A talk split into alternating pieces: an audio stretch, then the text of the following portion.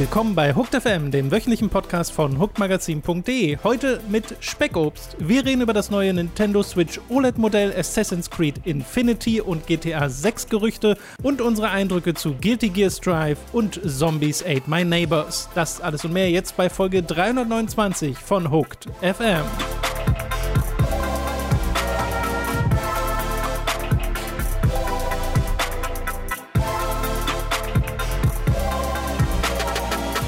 Wir begrüßen euch bei einer weiteren Folge Hooked FM. Ich bin Tom und mir zugeschaltet ist wie immer der Robin. Hallihallo. Und zum ersten Mal, glaube ich, beim regulären Hooked FM, aber nicht zum ersten Mal bei Hooked, uh. ist äh, Speckobst bzw. Björn. Hallo Björn.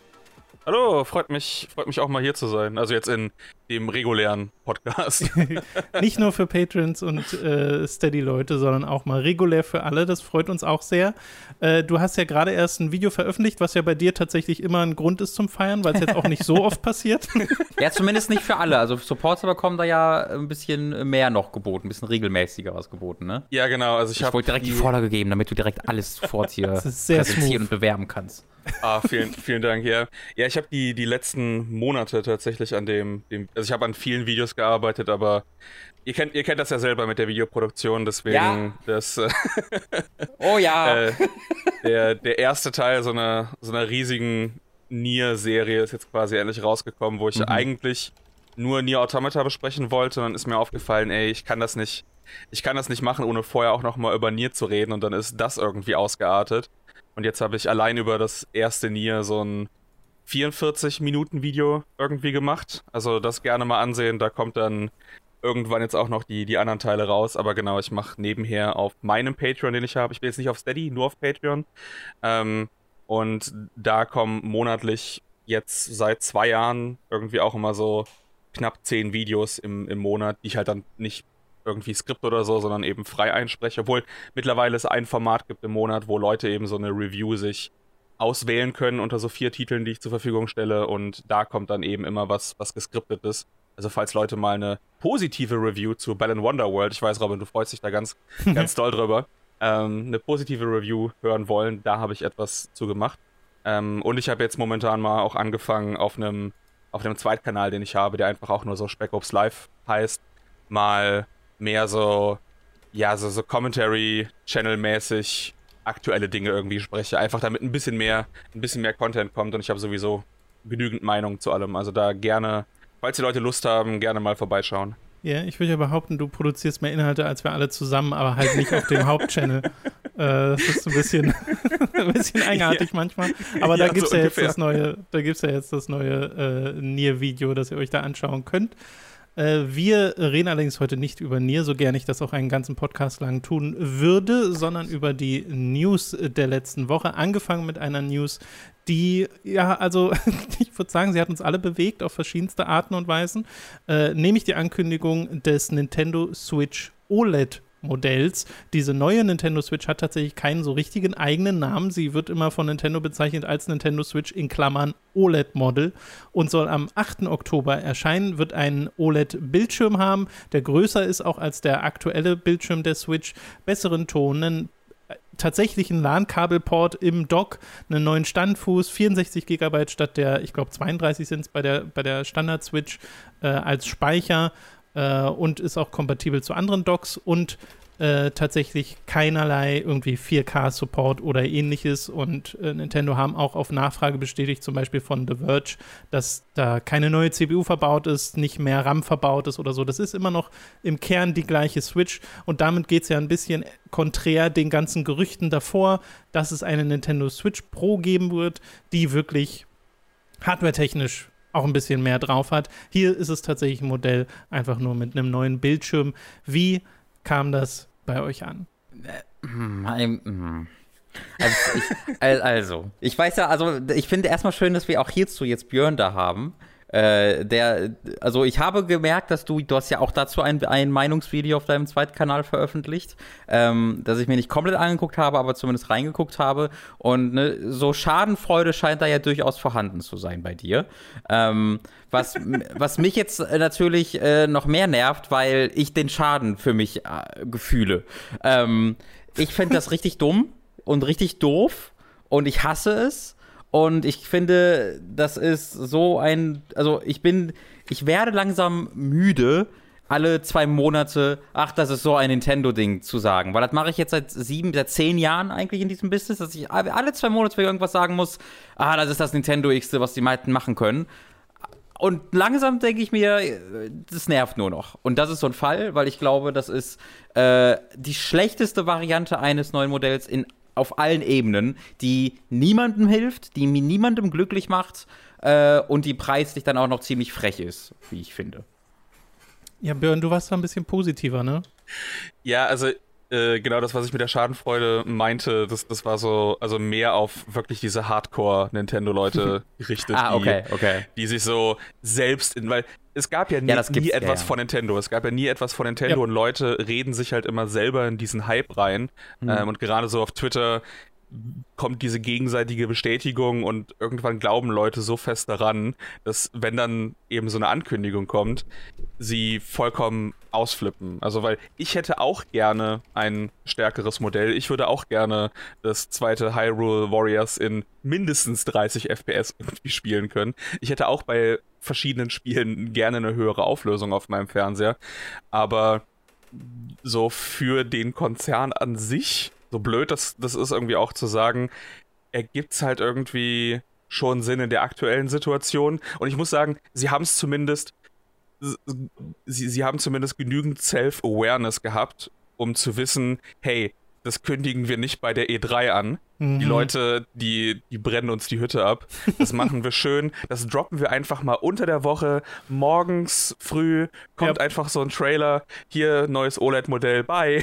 Ich glaube aber bei der Nintendo Switch Lite war das auch schon ähnlich. Äh, also, dass das so eine relative Low-Tier-Ankündigung war. Nur bei der Switch Lite verstehe ich ein bisschen mehr, welche Lücke sie füllt wo sie wirklich sagen, okay, hier, das hat ein paar Features weniger, das ist ein bisschen günstiger, das ist ein bisschen leichter, äh, das ist einfach nur die mobile Variante der Switch. Und dieses neue Modell jetzt wirkt auch wieder wie ein Update für Mobile-Spiele, also für Leute, die das unterwegs spielen, weil der einzige richtig große Vorteil ist ja nun mal der Bildschirm. Und ein OLED-Bildschirm ist ja auch was Schönes. Wir sind ja alle Vita-Besitzer, PlayStation Vita-Besitzer äh, und wissen das sicher zu schätzen. Aber es ist jetzt nichts, weshalb ich mir eine neue Switch holen würde und ist dann eher ein Update für Leute, die äh, noch gar keine Switch haben und dann halt überlegen, sich eine neue zu holen, obwohl es wahrscheinlich auch sehr viele Leute geben wird, auch die Leute, die gerade hart drüber meckern, die sich das Ding trotzdem holen werden. Aber ich sehe nicht so ganz die Lücke, die es da füllt. Also ich hätte jetzt eher gedacht, wir haben die Nintendo Switch Lite für Leute, die nur unterwegs spielen, wir haben die Nintendo Switch für Leute, die beides machen und dann halt eine Nintendo Switch keine Ahnung, dockt, die quasi nur für Leute ist, die zu Hause spielen, die dann vielleicht auch bessere Auflösungen supportet und so. Das hätte für mich mehr Sinn ergeben. Ja, dieser, also ein OLED-Bildschirm finde ich ja erstmal auch schön, aber er bringt halt mir sehr, sehr wenig, wenn er das darstellt, wozu die Switch in der Lage ist. Das ist halt mein Kernding. Es gibt Breath of the Wild, wo ich, wo ich da denke, ja, cool. Aber so viele Spiele, also wenn ich mir jetzt über, wenn ich mir jetzt meinetwegen Xenoblade Chronicles vorstelle, äh, dass ich das mobil auf der Switch spiele, das läuft dann in 350 Mal noch was und sieht aus wie Grütze. Und alles ist total ähm, verwaschen und nicht so wirklich schön. Das dann in einem OLED-Bildschirm darzustellen, hilft 0%. dann sieht das halt alles noch ein bisschen also noch ein bisschen besser unscharf und unschön aus. Ähm, ich, deswegen verstehe ich das nicht. Es wirkt wie ein Upgrade, das aber nur wirklich einen großen Nutzen hat, wenn es mit anderen Upgrades da einhergeht. Und so bekommst du aber nur das, aber dann bekommst du halt die, die, die, die miese Performance und die verwaschenen Spiele in naja, einem, mit einem besseren Bildschirm dargestellt. Ich verstehe also, das nicht in der Perspektive klingt es ja so, als wären 90 Prozent der Spiele auf der Switch 3D-Spiele, die die Switch nicht hinbekommt. Aber es gibt ja nun mal auch sehr viele Indie-Spiele und 2D-Spiele, die wunderbar oh, aussehen in, also auf der Switch. In, also selbst da, also wenn du, ne, wenn du sowas wie Ender Lilies anguckst, das solltest du nicht auf der Switch holen, weil das immer wieder Performance-Einbrüche hat. Ja, aber ähm, Spiele weil es wie, halt wie Handdown oder sowas, also es gibt ja nun mal genug Pixel-Art-Spiele oder sonst irgendwas, die auch davon profitieren also wie gesagt, Ender Lilies ist ja so ein, so, so ein äh, eigentlich so ein, genau so ein Beispielspiel, so ein 2D-Spiel. Äh, und von denen gibt es ja viele. Es, es, gibt ja viele 2D-Spiele, die einfach Performance-Probleme haben, weil sie halt äh, eben für drei, vier andere Plattformen noch entwickelt werden und dann eine Plattform dabei ist, die irgendwie drei äh, und ein paar zerquetschte Gigabyte ähm, RAM hat, was so unfassbar viel weniger ist als äh, alle anderen Plattformen, die jetzt noch in sind,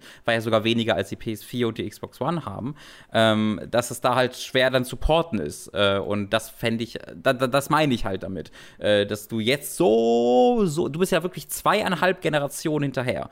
Äh, du bist ja nicht mehr nur eine Generation hinterher, sondern du bist jetzt zweieinhalb Generationen technisch hinterher. Und ähm, ja, ich glaube, was mich einfach nur halt ja. Ich bin ja auch so, dass ich mir denke, ich hätte das ja auch gerne. Ich hätte ja auch gerne eine stärkere Switch, die nicht diese Probleme hat, die viele Entwickler dann äh, mit der Switch haben.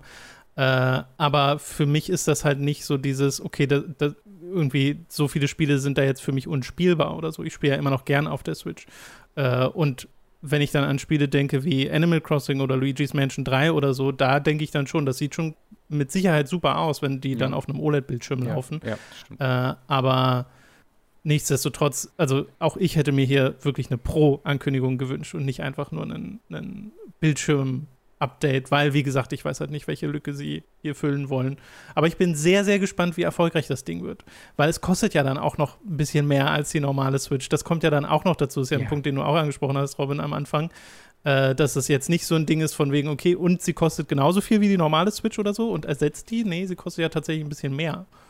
Ja, also ich finde, das, das setzt dem Ganzen so die Krone auf, dass es halt nicht dann sagt, okay, das ist das neue 300-Euro-Modell, äh, sondern dass sie äh, das jetzt dann wieder auf 350 setzen ähm, für Hardware, die bereits 2017 nicht neu war äh, also dafür 350 Euro zu verlangen, allein auf einer, was sind diese Komponenten wert, Ebene, ist halt wirklich frech. Natürlich können sie das, also ich verstehe, dass sie das machen, aus einer Business-Sicht. Ich habe, nehme aber ungerne, nicht, un, ungerne die Perspektive von dem Unternehmen ein und sage, ja, ja, deswegen, das ergibt ja Sinn, deswegen verteidige ich das, sondern ich nehme da eindeutig die Perspektive des äh, Käufers und Konsumenten ein und sage, was die da für, für, für verlangen, finde ich einfach frech. Das finde ich wirklich, wirklich, wirklich frech. Ähm, und ja, also ich bin, also ich, warum ich da so, äh, so, so wirklich traurig bin, ist halt tatsächlich, weil ich für mich halt bei jeder Switch, bei jedem Switch-Spiel, bei jeder Switch-Ankündigung so ein äh, dabei habe. Denn auch ich bin zum Beispiel, ich bin äh, ziemlich unglücklich darüber, zum Breath of the Wild 2, selbst, selbst eins, das dann gut läuft, werde ich in einer sehr, in einer zu niedrigen Auflösung auf diesem Fernseher spielen wollen, weil für mich ist halt die Switch mittlerweile nicht mehr wirklich valide nutzbar als Heimkonsole.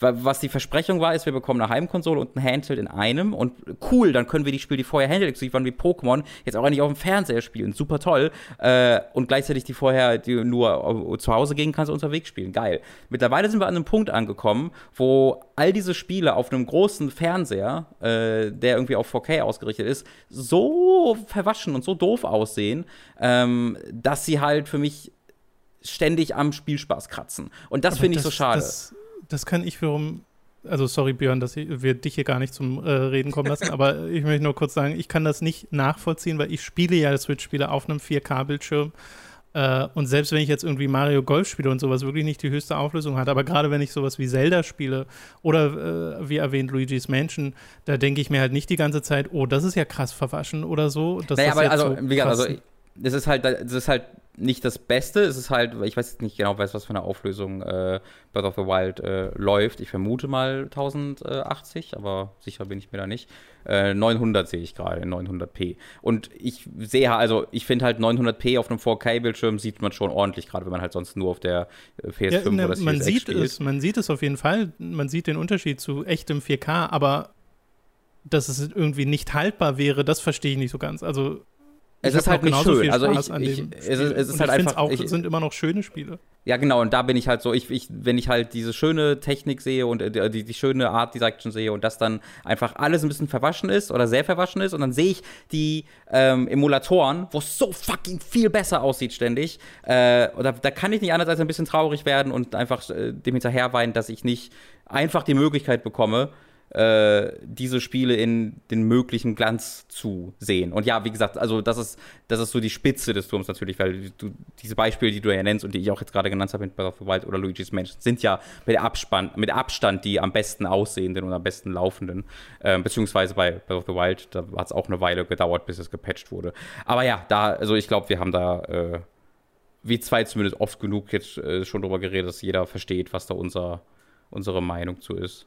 Ja, wie sehr ist denn dein Bedarf, Björn, so? Mal abgesehen davon, dass wir es jetzt nicht bekommen, aber wie, ist das was, was du auch schon eine Weile denkst, dass du so gerne das Neue hättest? Also ich würde es auf jeden Fall, wenn es die Möglichkeit gäbe, würde ich es schon gerne upgraden. Ich meine, ich bin ja auch jemand, der sowohl bei der Xbox One als auch bei der PS4 das Mid-Season-Upgrade sich dann geholt hat und damit eigentlich auch recht zufrieden war. Was natürlich dann auch wieder blöd war für viele Leute, die auf den Basiskonsolen bleiben mussten, aus verschiedenen Gründen, mhm. dass da nicht mehr wirklich die Optimierung stattfand. Also da weiß ich jetzt nicht, ich glaube jetzt nicht, dass Nintendo die Optimierung vergessen würde, weil eigentlich ihre eigenen Spiele immer sehr gut auf den Systemen laufen. Das sind ja mehr dann die Titel, also auch die eigenen Marken, die sie dann vielleicht mal an andere Entwickler abgeben, wo es so auf der einen Seite super gut läuft und auf der so Hyrule Warriors mäßig dann äh, nicht, nicht ja. ganz so perfekt. Da hätte ich auf jeden Fall schon gerne ein Upgrade. Ich denke mir halt nur so mittlerweile, also durch dieses OLED-Upgrade, äh, das war für mich jetzt so die Bestätigung, okay, vielleicht gab es mal einen 4K-Upgrade, weil es gab ja die ganzen Insider-Sachen und ich glaube jetzt auch nicht, dass da irgendein kompletter Mumpitz erzählt wurde, aber es kann eben gut sein, dass jetzt wegen der aktuellen Situation und man sich dann auch denkt, okay, den momentanen Chip kriegen wir vielleicht noch sehr einfach, den können wir leicht produzieren. Mhm. Vielleicht gäbe es da irgendwelche Probleme jetzt in der dieses Jahr eine, eine 4K und wenn es dieses Jahr das dann gibt, dann wahrscheinlich auch noch nächstes Jahr oder vielleicht sogar das Jahr noch danach. Ähm, deswegen, ich glaube mittlerweile oder ich hoffe eigentlich, weil ich will jetzt nicht 2022, will ich jetzt kein Upgrade haben, so mhm. Dann, ja. dann warte ich auch lieber noch gerne ein Jahr und dann habe ich eine richtige Switch 2, obwohl bei, bei Nintendo weißt du nie. Also, das klingt für uns alle jetzt so logisch, logisch, okay, die Switch mega erfolgreich, wird sich wahrscheinlich sogar häufiger verkaufen, so im, auf, auf lange Sicht wie die Wii, nehme ich mal an, weil das, das Ding geht ja, die haben ja, glaube ich, dieses Jahr allein nochmal 20 Millionen Einheiten verkauft oder so, die ist ja immer noch permanent ausverkauft. Oh ja. Mhm. Ähm, so, da denkt man, okay, Switch 2, komplett logisch. Lasst das einfach so. Genau, OLED, jetzt testet ihr schon mal, wie das irgendwie läuft in der Produktionskette, keine Ahnung was. LAN-Support endlich drin, hui. Und ballert mir nur einfach bessere bessere Performance rein. Und dann kommt Nintendo wieder um die Ecke und ist so, ja, wir haben es wieder gesplittet. Wir behalten jetzt die Switch bei, da kriegt ihr ein kleines Upgrade und dann machen wir wieder eine Heimkonsole und dann kommen wieder unterschiedliche Spiele dafür raus und wir haben wieder irgendeine, irgendeinen Motion-Sensor. Keine Ahnung, dieses Mal steuerst du es mit dem Gedanken oder alles per Sprachsteuerung. Ich, ich, ich, bei denen kann man es einfach nie wissen. so. Ja. Ich kann mir auch vorstellen, dass es einfach also auch da wieder ein ne, logischer Gedanke, deswegen nicht unbedingt anwendbar, aber dass sie so diese Xbox-Route fahren von, okay, das, es wird halt ein Update geben, das dann abwärtskompatibel ist und zu einem gewissen Punkt ist dann die Switch, die aktuell da ist, auch aufwärtskompatibel äh, und irgendwann wird es dann mal abgelöst. Also, dass da neue Hardware kommt, ist, glaube ich, steht, glaube ich, außer Frage. Es ist halt nur die Frage, wann genau da neue Hardware kommt. Und wie du schon sagst, Björn, ob es dann wirklich eine Kompatibilität ja. hat oder was komplett anderes ist, der Nintendo ich muss, 4DS. Ich muss nur auf jeden so. Fall, also zustimmen, Robin, auf jeden Fall in dem Punkt, dass ich den, den Preis halt irgendwie so ein bisschen ja. fies finde, weil also Nintendo sind die einzigen, die Profit machen bei ihrem System. Also die verkaufen jede Switch mit einem äh, mit Gewinn.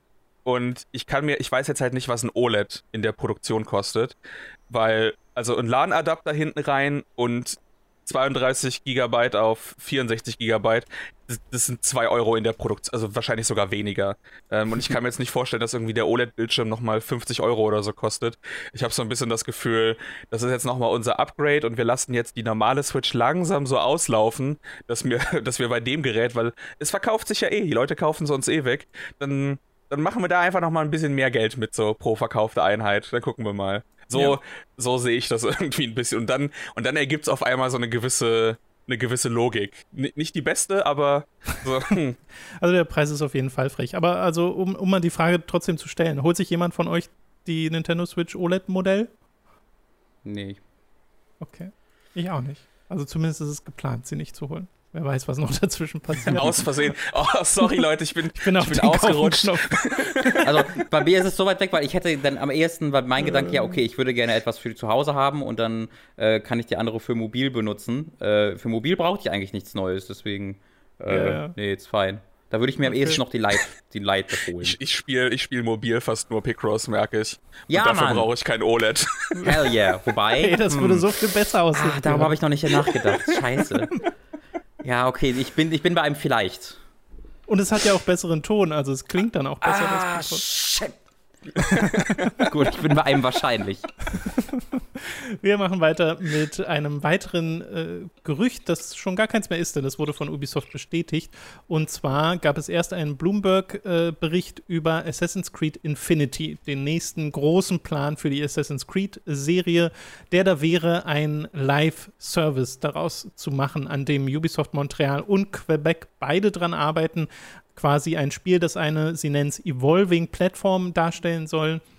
Also, das sich verändert über die Zeit, äh, wo mehrere Settings abgedeckt werden, das inspiriert ist von so Sachen wie Fortnite und GTA Online, weil das ja auch beides Spiele sind, die dieses Evolving Platform äh, Prinzip so ein bisschen umsetzen.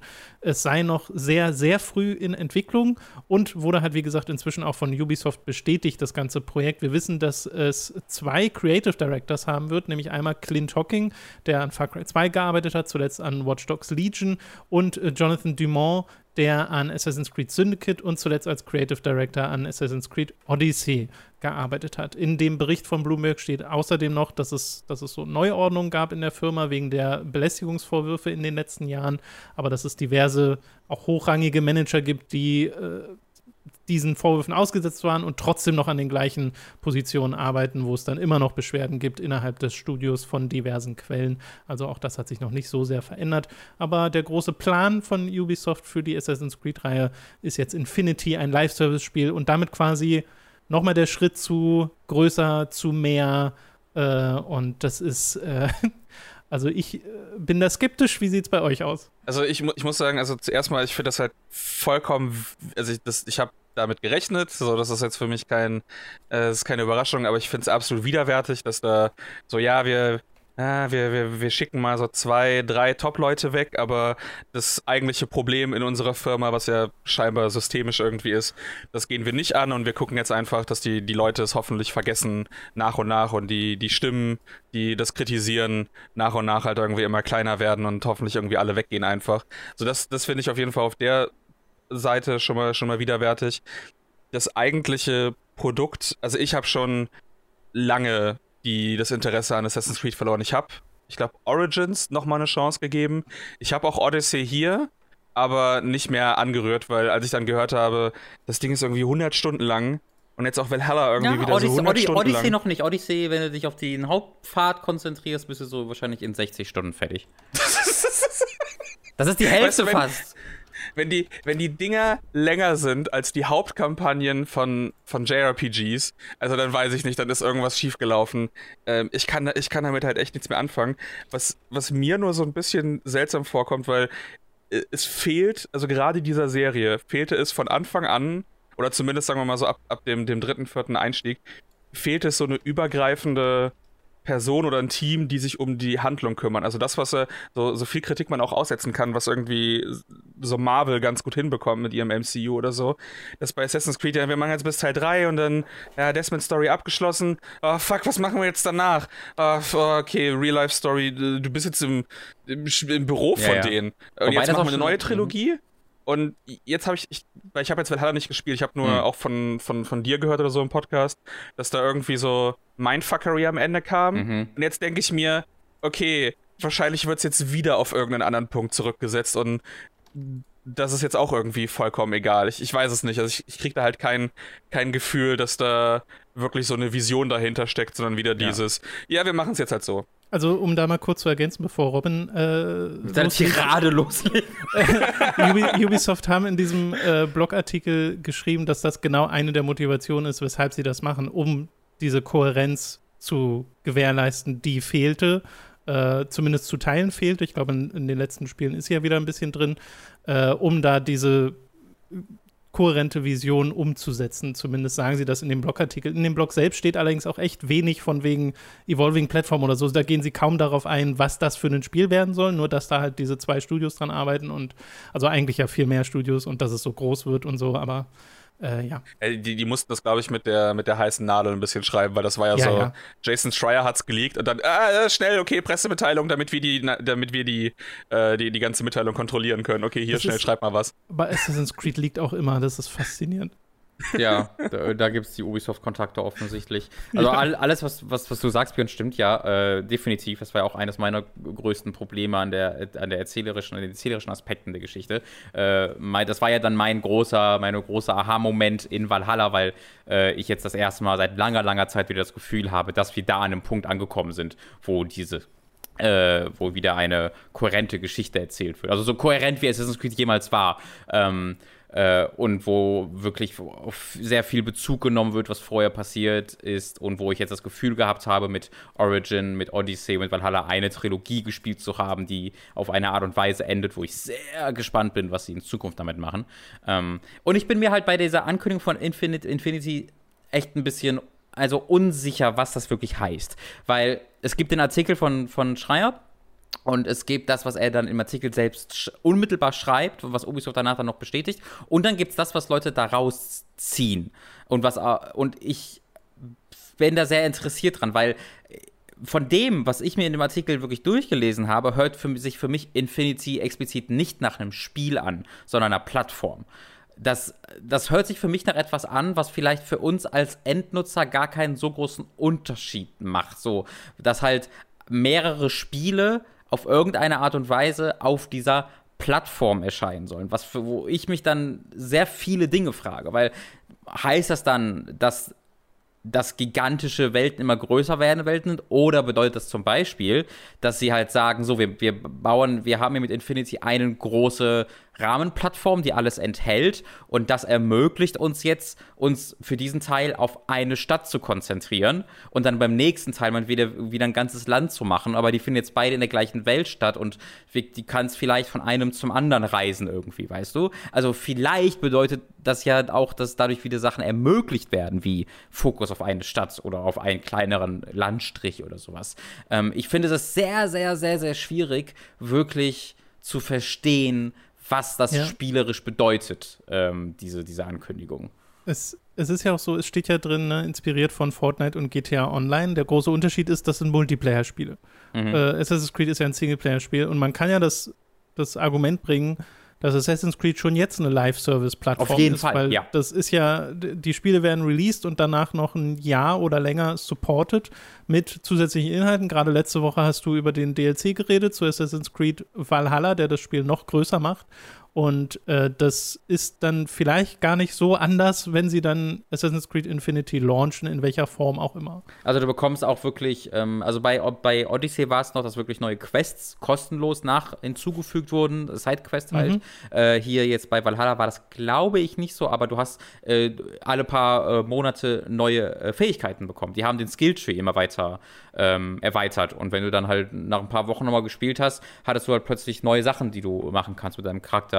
Ähm, also auf dieser Ebene ist es äh, genau das tatsächlich halt, so eine Art Service-Game. Aber natürlich immer noch was sehr anderes als jetzt ein Destiny oder sowas. Ich frage mich halt nur, ob das dann auch wirklich funktionieren wird in der Art, weil ich, ich kriege immer so von außen das Gefühl, dass jetzt bis auf Fortnite oder so alles in der Form irgendwie von der Community auch schlechter aufgenommen wird. Also ich, ich spiele kein Destiny, aber ich äh, kriege immer nur mit, dass gerade, also ironischerweise, nachdem sich Bungie ja. jetzt von Activision Blizzard gelöst hat, die Community irgendwie immer mehr Probleme mit dem Spiel bekam und die Richtung, die es irgendwie einnimmt. Ich meine, das, das Avengers-Ding, was ja letztes Jahr rausgekommen mhm. ist, auch das war, hat nicht wirklich in dem, in dem Punkt wirklich so funktioniert. Der, da kommt es, glaube ich, wirklich drauf an, wie sie es irgendwie versuchen einzuführen, weil ich weiß jetzt auch nicht, ob die die, die Leute, also die wirklichen Fans davon, ob die dann auch so ein Spiel haben wollen, was, okay, wir machen, wir setzen jetzt einmal was auf und dann führen wir jede Woche oder Monat irgendwelche neuen Inhalte hinzu, um das fortzuführen. Ob die darauf Bock haben oder ob das wirklich die Leute sind, die dann sagen, nein, ich mag das hier alle ein bis zwei Jahre mein riesiges 80, 100 Stunden Abenteuer irgendwie zu haben, in das ich mich reinsetzen kann, weil das ist eins von zwei, drei Spielen, die ich irgendwie im Jahr kaufe. So, da habe ich eben überhaupt gar kein Gefühl für, wie die Fans, also jetzt die nicht so wir, die äh, vielleicht ab und zu bei den, oder ich meine, okay, Robert, du spielst ja die meisten davon, aber halt mehr so, ja, okay, okay, Assassin's Creed, jetzt mach mal, was kommt jetzt irgendwie, sondern die meisten Leute, die es ja spielen, die freuen sich da ja eigentlich jedes Jahr irgendwie drauf oder jedes zweite Jahr. Und ich kann das null einschätzen, wie die auf irgendeine Form von Live-Service-Game, die anders aufgebaut ist als wir machen feste Releases, reagieren wird. Ja, das fällt mir auch sehr, sehr schwer. Also ich, meine erste Reaktion als jemand, der ja immer noch, der, also ich habe ja wirklich bisher alles immer noch gespielt, was Assassin's Creed rausgebracht hat. Ich habe ja auch die Handheld-Spiele gespielt ähm, und äh, bin bisher dann noch immer noch sehr, sehr dabei. Und meine erste Reaktion war auch natürlich ein lautes Seufzen, das dann halt durch etwas optimistischeres, hm, ja, vielleicht ersetzt wurde, was ich halt hier gerade dann äh, versucht habe zu, zu verbalisieren, weil diese Ankündigung so seltsam ist. Also ich, äh, mein, meine, meine größte unmittelbare Befürchtung ist gerade, oder mein größter Gedanke ist gerade, okay, was heißt das für, das nächst, für die nächsten anderthalb Jahre von Assassin's Creed? Weil die, äh, in der, in der Regel würde ja nächstes Jahr das nächste Assassin's Creed dann rauskommen.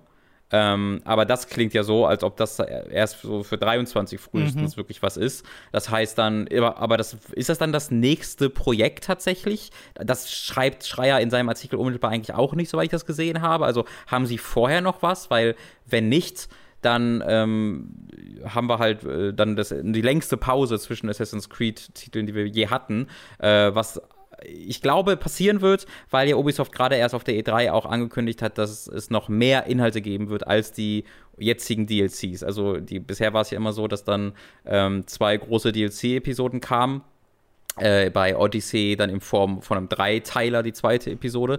Äh, und jetzt ist es halt so, dass diese zweite Episode, die Paris-Episode, nicht die letzte sein wird, sondern sie haben ja angeteased, dass es wieder was Übernatürliches geben wird, wo man äh, irgendwie nach Hellheim oder sowas geht. Ich habe das nicht genau mehr im Kopf, welches mystische Reich, Reich das war. Also ich vermute mal, dass wir jetzt einfach noch ein, eineinhalb Jahre lang weiter Content für Valhalla bekommen werden.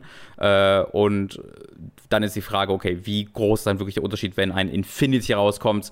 Bekommst du da auch einfach das große Spiel und dann bekommst du ständig neue Inhalte? Gibt es da wirklich im Endeffekt einen großen Unterschied für uns als Spieler? Keine Ahnung. Ist es eher etwas, was für die, für die Entwicklung dann einfacher macht? No idea. Ja, ja. Ich, ich fände es auch sehr lustig, wenn es dann am Ende einfach sich genauso anfühlt wie die Releases ja. jetzt gerade.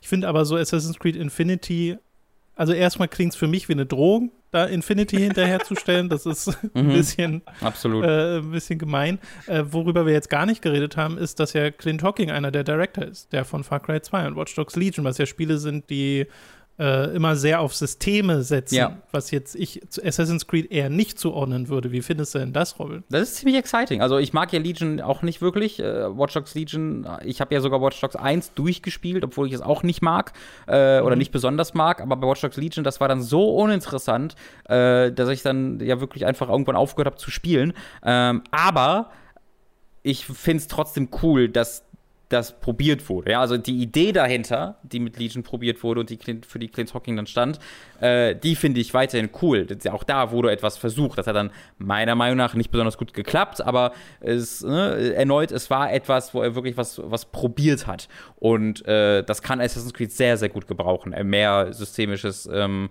das ein bisschen weg von dem sehr ja, Bekannten geht, wo du immer das Gleiche machst und das fühlt sich dann immer gleich an.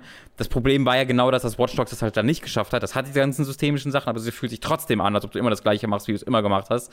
Äh, und ich bin einfach darauf gespannt, ob und wenn ja, welche neuen Ideen er da äh, präsentieren kann. Und ich mhm. finde es cool, dass so ein scheinbarer Misserfolg, wie es ja Legion war, es wirkt jetzt nicht so, als ob das groß, ja, ein riesiger Erfolg war, ohne dass ich da jetzt konkrete Zahlen habe, die das irgendwie becken würden. Das ist eine Gefühlssache für mich. Äh, ist schön zu sehen, dass halt Clint Hawking dann nicht direkt irgendwie weggeschoben wird, sondern der immer noch eine große Rolle einnehmen kann in der Firma. Ja, ich glaube, bei Assassin's Creed zu arbeiten ist dann genau das Gegenteil von wegschieben. Ja. Hier arbeite an unserer größten Franchise. Genau. Für immer. Ähm, so, dann lass uns doch mal weitermachen, direkt mit den nächsten Gerüchten zum nächsten großen Spiel. Die sind tatsächlich schon fast zwei Wochen alt. Inzwischen, letzte Woche haben wir noch nicht drüber geredet. Inzwischen sind sie aber auch von Jason Schreier äh, zum Beispiel bestätigt worden. Äh, diese Leaks stammen unter anderem von Tom Henderson. Es geht um GTA 6. äh, dass laut diesen äh, Leaks noch einmal eine ganze Weile hin ist, also es wird von 2024 bis 2025 geredet als potenzielle Release-Zeiträume. Äh, es soll in der Moderne spielen, trotzdem aber in Vice City, also in einem modernen Vice City. Es soll auch wieder eine Evolving, also eine sich entwickelnde Map haben, die sich dann verändert und mehrere Protagonistinnen, also tatsächlich auch eine Frau zum ersten Mal mit dabei in diesem, äh, in der Heldenriege.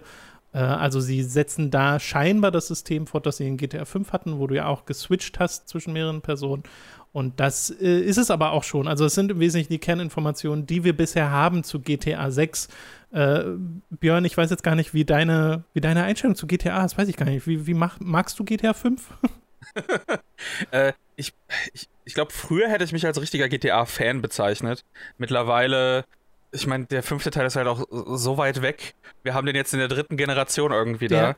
Der ähm, ist so ähm, weit weg, Björn. Ich habe ja schon mal Trailer zusammengesammelt für dieses Segment hier auf YouTube, für die YouTube-Version dieses Podcasts. Und die Original-Trailer von GTA 5 sind noch in 27p. So lange, so alt ist dieses, dieses Spiel es ist, es, es, ist es ist absurd, wirklich. Aber als ich dann gesehen habe, okay, wenn wir jetzt wirklich nach Vice City zurückkehren, weil das ist immer noch so ähm, so zumindest aus der Erinnerung heraus, mein, mein Lieblings-GTA. Ich habe es auch noch mal vor ein paar Wochen äh, ein bisschen, bisschen angespielt, tatsächlich auf der PS2. Mhm. Und die ganze Atmosphäre und die Stadt und wie sie aufgebaut ist. Und als Scarface-Film ist es irgendwie fast sogar noch besser als Scarface. Aber ich hoffe wirklich, dass sie mehr in diese, weil A, wird es ja wahrscheinlich jetzt ohne ähm, Dan Hauser eben dann geschrieben sein. Da ja. bin ich mal gespannt. Da wird man dann vielleicht sehen, ob er überhaupt so einen großen Einfluss darauf hatte, äh, wie, wie wichtig er als, als Teil dafür war. Aber was ich nicht mehr will, ist diese 2000er ähm, Social Commentary, also so auf dem Level von South Park. So das, das will ich einfach nicht mehr haben. Das hat mich bei, bei GTA 5 habe ich schon gemerkt irgendwie.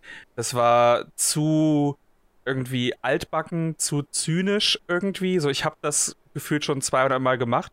Und währenddessen kam dann irgendwie so ein, so ein Red Dead Red Dead 2 raus, wo es eine viel erwachsenere Handlung wirklich erzählen wollte und eine, äh, finde ich, eben auch eine viel bessere Atmosphäre hatte. Und gerade wenn ich jetzt ein Vice City in der Moderne ähm, habe, und ich weiß, ja klar, GTA muss halt immer noch so einen etwas anderen Charakter haben, einfach weil es in dieser sehr mhm. stark parodistischen Welt eben lebt aber ich hoffe trotzdem, dass es dann ein bisschen zumindest erwachsener ist als, als GTA 5, weil nochmal so ein, so ein komisches, oh, ich fand das so peinlich, wo du irgendwie durch dieses Facebook-Office läufst. Ähm, das war so, ja, also wirklich irgendwie äh, mittlerweile zu alte Männer versuchen irgendwie Parodie von so 20-Jährigen zu schreiben. Ähm, da hoffe ich wirklich, dass es, äh, dass es ein bisschen, bisschen besser wird. Aber an sich bin ich Vice City Map voll dabei. Ich glaube, das wurde ja irgendwie geleakt, jetzt zum dritten Mal. so, ich glaube, mhm. die GTA 5 Map wurde damals geleakt, Red Dead 2 wurde damals geleakt. Da gab es auch Leute, nein, das kann, das ist nie im Leben die richtige, und dann war es die richtige Map. ähm, und es scheint ja irgendwie so die alte, dieses, dieses Gebiet zu sein, in dem man zunächst startet. Das waren ja so zwei Teile der Insel. Und dieser eine Teil scheint jetzt nur noch eine kleine Insel der gesamten Map irgendwie zu sein. Was ich richtig cool finde. Also, wo ich dann wirklich so, wenn ich dann durch diesen alten Teil, also dieses Miami Beach-mäßige, wo ja auch dann das Hotel von, von Tommy ist, da nochmal lang zu fahren und so die Entwicklung vielleicht zu sehen, auch wie sich das mit der Zeit geändert hat. Also ich hätte schon mega Bock drauf. Also da, wenn es ja. wirklich so, so gut umgesetzt ist, äh, würde ich mich mega drauf freuen. Ja, ich bin, äh, ich freue mich grundsätzlich auf jedes, was alles, was Rockstar macht. Äh, auch wenn die, die, der Weg dahin, dass ich das dann wirklich wertschätzen kann, wie bei Red Dead Redemption 2 vielleicht auch mal ein langer und steiniger ist. Aber äh, ich bin bei GTA 6 jetzt auch ein bisschen, ja, habe ich ein bisschen Angst zu sehen, dass halt, äh, ich, ich, weiß nicht, wurde, wurde das in dem Schreierartikel erwähnt, aber ich habe in einem da gelesen, dass halt ein moderne, eine moderne, äh, ein 80er-Jahres-Setting eigentlich angedacht war, aber man dann doch zu einem modernen gegriffen hat, weil das halt mehr Möglichkeiten für GTA Online bedeuten würde.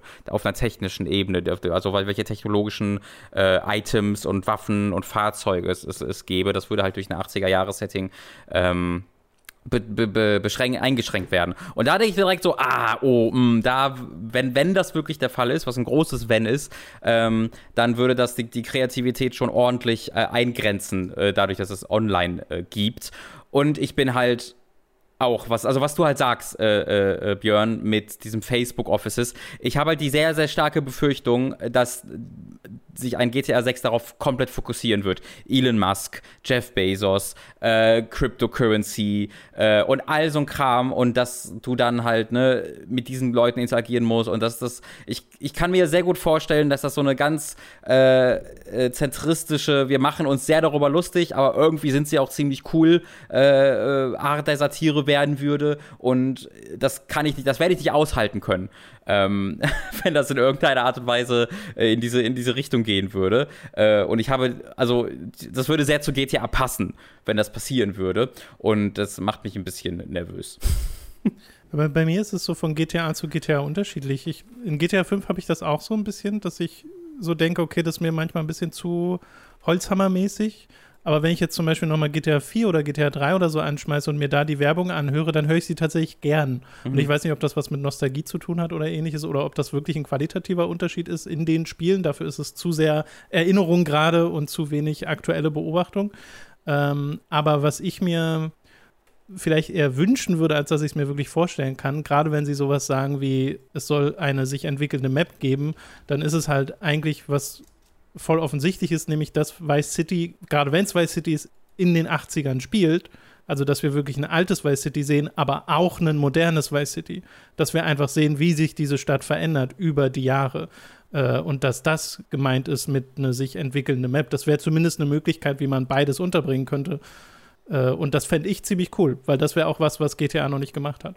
Das fände also, also so, so Goodfellas-mäßig oder so Irishman, dass du dann die Charaktere über die ja die Jahrzehnte auch dann, dann verfolgst. Das fände ich, das fände ich absolut hervorragend. Ich und es würde dann, zur Ambition ich mein, passen, die Rockstar immer an den Tag legt. Und, also, und die haben dann eben eine Ausrede, mehr Karten für GTA Online zu haben, weil dann hast du es halt in drei verschiedenen Jahrzehnten. Keine Ahnung, dass du es dann irgendwie in den 80er, 90ern, 2000, 2010ern irgendwie zeigst. Dann haben die noch mehr Möglichkeiten, GTA Online irgendwie zu vermarkten. Mhm. Also ich wäre für einen Singleplayer vollkommen dabei. Ja, sure. Das hörte sich an, als wolltest du gerade noch mehr dazu sagen. Ja, ja, also ich glaube, das ist sehr unrealistisch. Ich glaube, das ist ziemlich unrealistisch, ähm, dass quasi drei offene Welten gebaut werden äh, weil also das, das, ich weiß nicht ganz, wie das, wie das möglich sein soll, wenn ich mir angucke, mit welcher Detailfülle ein äh, Red Dead Redemption äh, 2 zum Beispiel daherkommt. Ich, ich glaube nicht, dass das realistisch ist, was ich, wo ich aber glaube, dass was, was man machen könnte, ist halt vielleicht, dass es wirklich in der modernen spielt, aber weil du Irishman erwähnt hast, dass man vielleicht so Flash Backs macht, weißt du? Äh, dass du dass du dann zwar die Map, die moderne Map hast, die du für online benutzen kannst und dann da ganzen äh, Jets und weiß ich nicht, gibt es Jetpack in online? Vermutlich. Also diese ganzen modernen Kram da reinpacken kannst ähm, und dann aber trotzdem im Singleplayer in der Kampagne trotzdem auch äh, auf einer auf einer geskripteten Ebene ein bisschen was vom 80er Jahre Part sehen könntest. Also das ist so das höchste Gefühl, glaube ich, ja. wo ich, wo ich mich natürlich extrem freuen würde, aber was ich mir gerade nicht vorstellen kann, ist, dass halt wirklich eine neue offene Welt dann quasi drumherum gebaut wird ähm, in einem anderen Zeitalter. Ich glaube, das würde so grundsätzlich. Ich glaube, das Zeitalter gibt so ganz grundsätzlich vor, was für ein Spiel ein GTA ist und was sie damit machen, ähm, dass ich glaube, dass, ich, dass, dass das ein zu ambitioniert wäre. Aber wer weiß, also Red Dead Redemption 2 macht auch vier Dinge, wo ich gedacht hätte, das ist zu ambitioniert. Das kann man nicht doch machen. Das machen ja, sie dann eben. einfach. Bei, bei Rockstar habe ich halt diesen Gedanken nicht von, das ist zu ambitioniert, ja. weil die sind verrückt. Ja, das stimmt. Und ich meine, das Jahr wird ja mit wirklich 2024, 2025 angegeben. Also das dauert alles noch, bis ja, wir ja. da überhaupt was sehen. Aber wenn es tatsächlich mehrere Dekaden wären, dann wären auch die Lizenzkosten für die verschiedenen Musikinterpreten äh, ganz schön hoch. Mhm. Ja, du kannst, du kannst dann den Passanten am Strand in Echtzeit zusehen, wie das Brusthaar wächst. Das ist geil, ja. Äh, okay, wir machen mal weiter mit der State of Play, die in der letzten Woche stattfand, die wir tatsächlich mal nicht live begleitet haben, weil Sony da direkt von Anfang an sagten, dass äh, gibt vor allem ein Deathloop-Update und ein paar kleinere Sachen und so war es dann auch. Mit am aufregendsten fand ich, dass Moss Book 2 angekündigt wurde, also die Fortsetzung von dem PlayStation VR-Titel, äh, den ich super fand, äh, als mhm. er rauskam vor ein paar Jahren. Hat tatsächlich aber noch kein Release. Also das ist jetzt einfach die Ankündigung und so ein Trailer, der auch einfach im Wesentlichen nur sagt, hey, hier, das Abenteuer geht weiter. Mhm. Aber äh, erstaunlich wenig Details. Also ich hätte gedacht, ja, da würden wir dann direkt ein bisschen mehr wissen. Ich frage mich so ein bisschen, ist das vielleicht was für die PS5? Ist das vielleicht was ja. für das nächste VR-Gerät? Ähm, das ist eine sehr gute Frage, ja, Robin. Ja, ja. Schwer, schwer zu sagen gerade. Genau, ansonsten wurde sowas gezeigt wie Arcade Get-On, was ja tatsächlich auch direkt released wurde, so ein Multiplayer-Arcade-Spiel. Äh, es gab Updates zu Fist, zu Hunters Arena, zu Sifu, die ich sehr empfehlen oh ja. würde, euch mal anzuschauen, weil das sieht hervorragend aus äh, und hat halt diese Altersmechanik, das ist super cool. Mhm. Äh, und ne, wir haben auch neue Footage gesehen zu Lost Judgment, ah. äh, zu Death Stranding. Ist, Entschuldigung, Lost Judgment, yeah, das ist ein Shiba. Da ist ein, da ist ein, da ist ein fucking Shiba in, in Lost Judgment. Ich raste aus. Oh mein Gott. Der Heat Moves. Ich wollte der wahrscheinlich halt Heat Moves kann. das ist das Fantastische. Ich wollte gerade ans Ende äh, die Frage stellen, gab es da was, was euch äh, bewegt hat? Aber ich finde schön, dass du es das ist das fucking, Das ist das Krasseste, was, also ein Shiba in Judge, in meinem Yakuza-Spiel, also, oh, und er kämpft da und man, und das ruft dem Dinge zu, das ist jetzt schon das Beste, also hier ist mein, das beste Feature in XY-Video zu diesem Spiel. Es ist der motherfucking Shiba. Holy shit. Wie, wie du auch einfach Yakuza-Spiel gesagt hast. Naja, also ich, das war Absicht. Also ich zähle Judgment zu als Yakuza-Spiel. Ja, ja. Ähm, ist ja auch nicht falsch. Also Shiba ist der Hund, den, den wir uns überlegen zu holen, äh, wenn wir irgendwann eine Wohnung bekommen würden, äh, wo man Hunde hochhalten darf. Äh, und äh, ich sehe mich ja auch sehr, also ich habe ja auch viele Ähnlichkeit mit dem Hauptcharakter von Judgment, wenn man sich das anguckt. Die Körperbau, die Kampffähigkeiten und die Coolness. Deswegen ich, ich die Deduktionsfähigkeit. Die, das definitiv. Ich kann mich da sehr identifizieren sofort. Sehr schön. Björn, gab es was von der State of Play, äh, wo du aufgehorcht hast? Also ich, ich muss natürlich auch bei dem Lost Judgment Trailer, ich bin, ich bin genauso auf den, den Hund fixiert, aber ich muss auch sagen, ich habe mega Bock auf die dummen Minispiele. Mhm. Also oh, das mit dem, ja. also Skate, Skateboard fahren habe ich mega Bock drauf. Das sah so herrlich beschissen aus, teilweise. Also ich kann mir das nur vorstellen, das wird so Quicktime-Event-mäßig ablaufen, aber ich habe einfach richtig Bock zu sehen, was Yagami da vom Start lässt. Und auch mit diesem Rhythm-Minigame, das er scheinbar in so einer Tanzgruppe mhm. irgendwie vorne anführt. Hervorragend. Also da habe ich, da, da freue ich mich wirklich drauf. So bei dem, bei den anderen Sachen war ich jetzt nicht so ganz dabei. Ich, ich habe auch irgendwie in meiner Bubble irgendwie so mitbekommen. Ich habe die zu spät angefangen und war kurz vorm Ende irgendwie noch so drin und habe ich noch das Deathloop-Ding mitbekommen. Und den Rest habe ich mir online nachgesehen. Ich war so, ja, ja, so verpasst hast du jetzt, hast du jetzt irgendwie nicht wirklich was. Ja. Ja, es ist auch, also ich habe mir da auch nicht groß was von rausgeschrieben, wo ich dachte, okay, da muss ich jetzt drüber reden, weil auch das Deathloop-Gameplay, was ich da sah, war so, ja, okay, ich, ich will das halt inzwischen mehr spielen, als dass ich es mir angucken will. Äh, und äh, ansonsten können wir auch weitermachen, wenn ihr jetzt da auch nichts habt, ja. außer Lost Judgment. Ja. Okay, dann kommen wir zu den letzten Ankündigungen äh, für diese Woche, denn es gab eine Nason oder Nacon, ich weiß ehrlich gesagt nicht ganz, wie man den äh, Publisher ausspricht, ähm, Connect, tatsächlich so eine quasi Direct von äh, dem Publisher, wo zum Beispiel ein neuer Trailer gezeigt wird zu dem Gollum-Spiel, zu dem Herr der Ringe Gollum-Spiel, den ihr euch anschauen könnt, oder so Sachen wie WAC äh, AC 10 oder Rugby 22 sind wir, glaube ich, alle ganz aufgeregt drüber. Aber Mega. auch zwei neue Spiele angekündigt wurden, nämlich einmal Robocop Rogue City, das erst 2023 erscheinen soll auf PC und Konsolen, wird entwickelt von Theon, den Machern von Terminator Resistance was ich nicht gespielt habe. Hatte einer von euch das gespielt? Steht auf meiner Liste. Das soll, ich will es mal nachholen. Das, das, soll ganz gut sein. Mhm, also ja. ich habe das, ich habe so gedacht, äh, meine, meine Assoziation war dieses Terminator-Spiel, ich glaube, was Grin damals gemacht haben, was mhm. absoluter Rotz war, was so drei das Stunden. Zu Salvation. Das haben, das haben, ja, genau, mhm. das haben damals alle Leute nur gespielt, weil, also ich auch, weil du halt den, die, die 1000 Gamerscore mhm. ganz einfach holen konntest. Hab ich leider äh, zumindest für damalige Muss ich noch nachholen.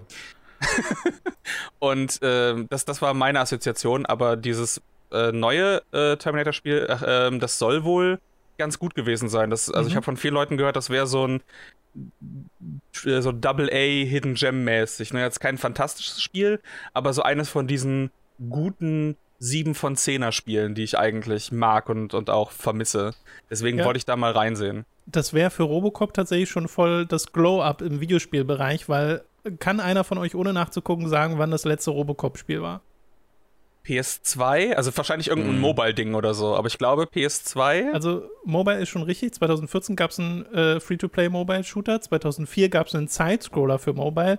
Ansonsten gab es das letzte Konsolenspiel 2003 für PS2, Xbox und PC ja. und das hatte 20er und 40er Wertungen. Mhm. Ja, das, das habe ich genau wie dieses, genau wie auch das Terminator 3 Spiel, was es damals für Konsole gab. Es ja. war wirklich, wirklich grauenhaft. Ich bin mal, ich bin mal gespannt, weil ich habe so das Gefühl, also ich glaube, es gibt du hast den Robocop 1 Film und ansonsten hat alles, was dieses Franchise beinhaltet, ja. diesen Film nicht verstanden.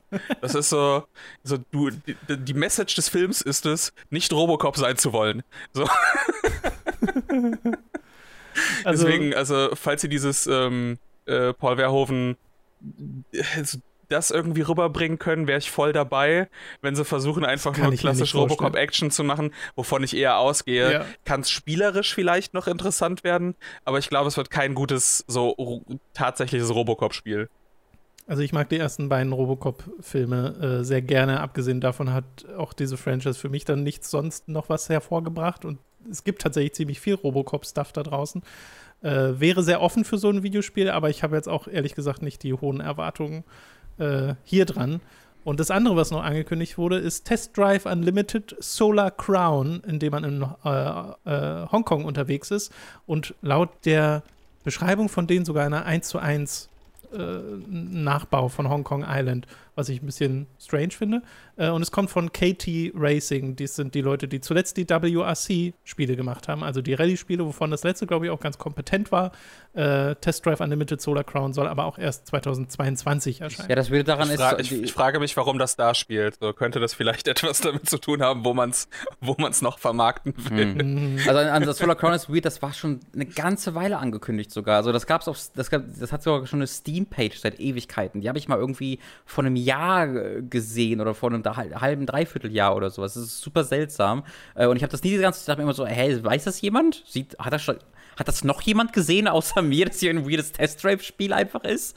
Äh, und äh, scheinbar haben sie es einfach so ein bisschen heimlich so angekündigt und jetzt dann mal irgendwie offiziell. Genau, und das ist halt ein bisschen, also es gibt einen CG-Trailer. Es gibt auch einen CG-Trailer zu Robocop Rogue City, aber das wie gesagt, es sind halt CG-Trailer, ja. die sagen einem erstmal nicht so ich, viel. Äh, ich finde halt interessant bei Test Drive, dass es wirklich ein anderer Entwickler ist, weil in der Vergangenheit war es halt Eden Games, aber die gab es dann nicht mehr und dann gab es sie wieder. Die haben eine bisschen komische. Ja, die machen jetzt, die machen jetzt halt die The Crew-Spiele, wenn ich es richtig im Kopf habe. Ähm, äh, weil die unter dann Ivory Tower quasi neu äh, ja, geformt wurden. Zumindest hatte ich das im Kopf. Es gibt auch ein tatsächliches Eden Games noch, die machen Mobile-Spiele. Mm, okay, ja. Äh, ich habe ein wenig zu all dem zu sagen. Ich habe Test Drive nie gespielt, ich habe äh, Robocop nie gesehen oder gespielt, deswegen möchte ich stattdessen die Trivia droppen, dass die Entwickler des 2003 Robocop-Spiels äh, ähm, auch die Entwickler von Superman 64 waren.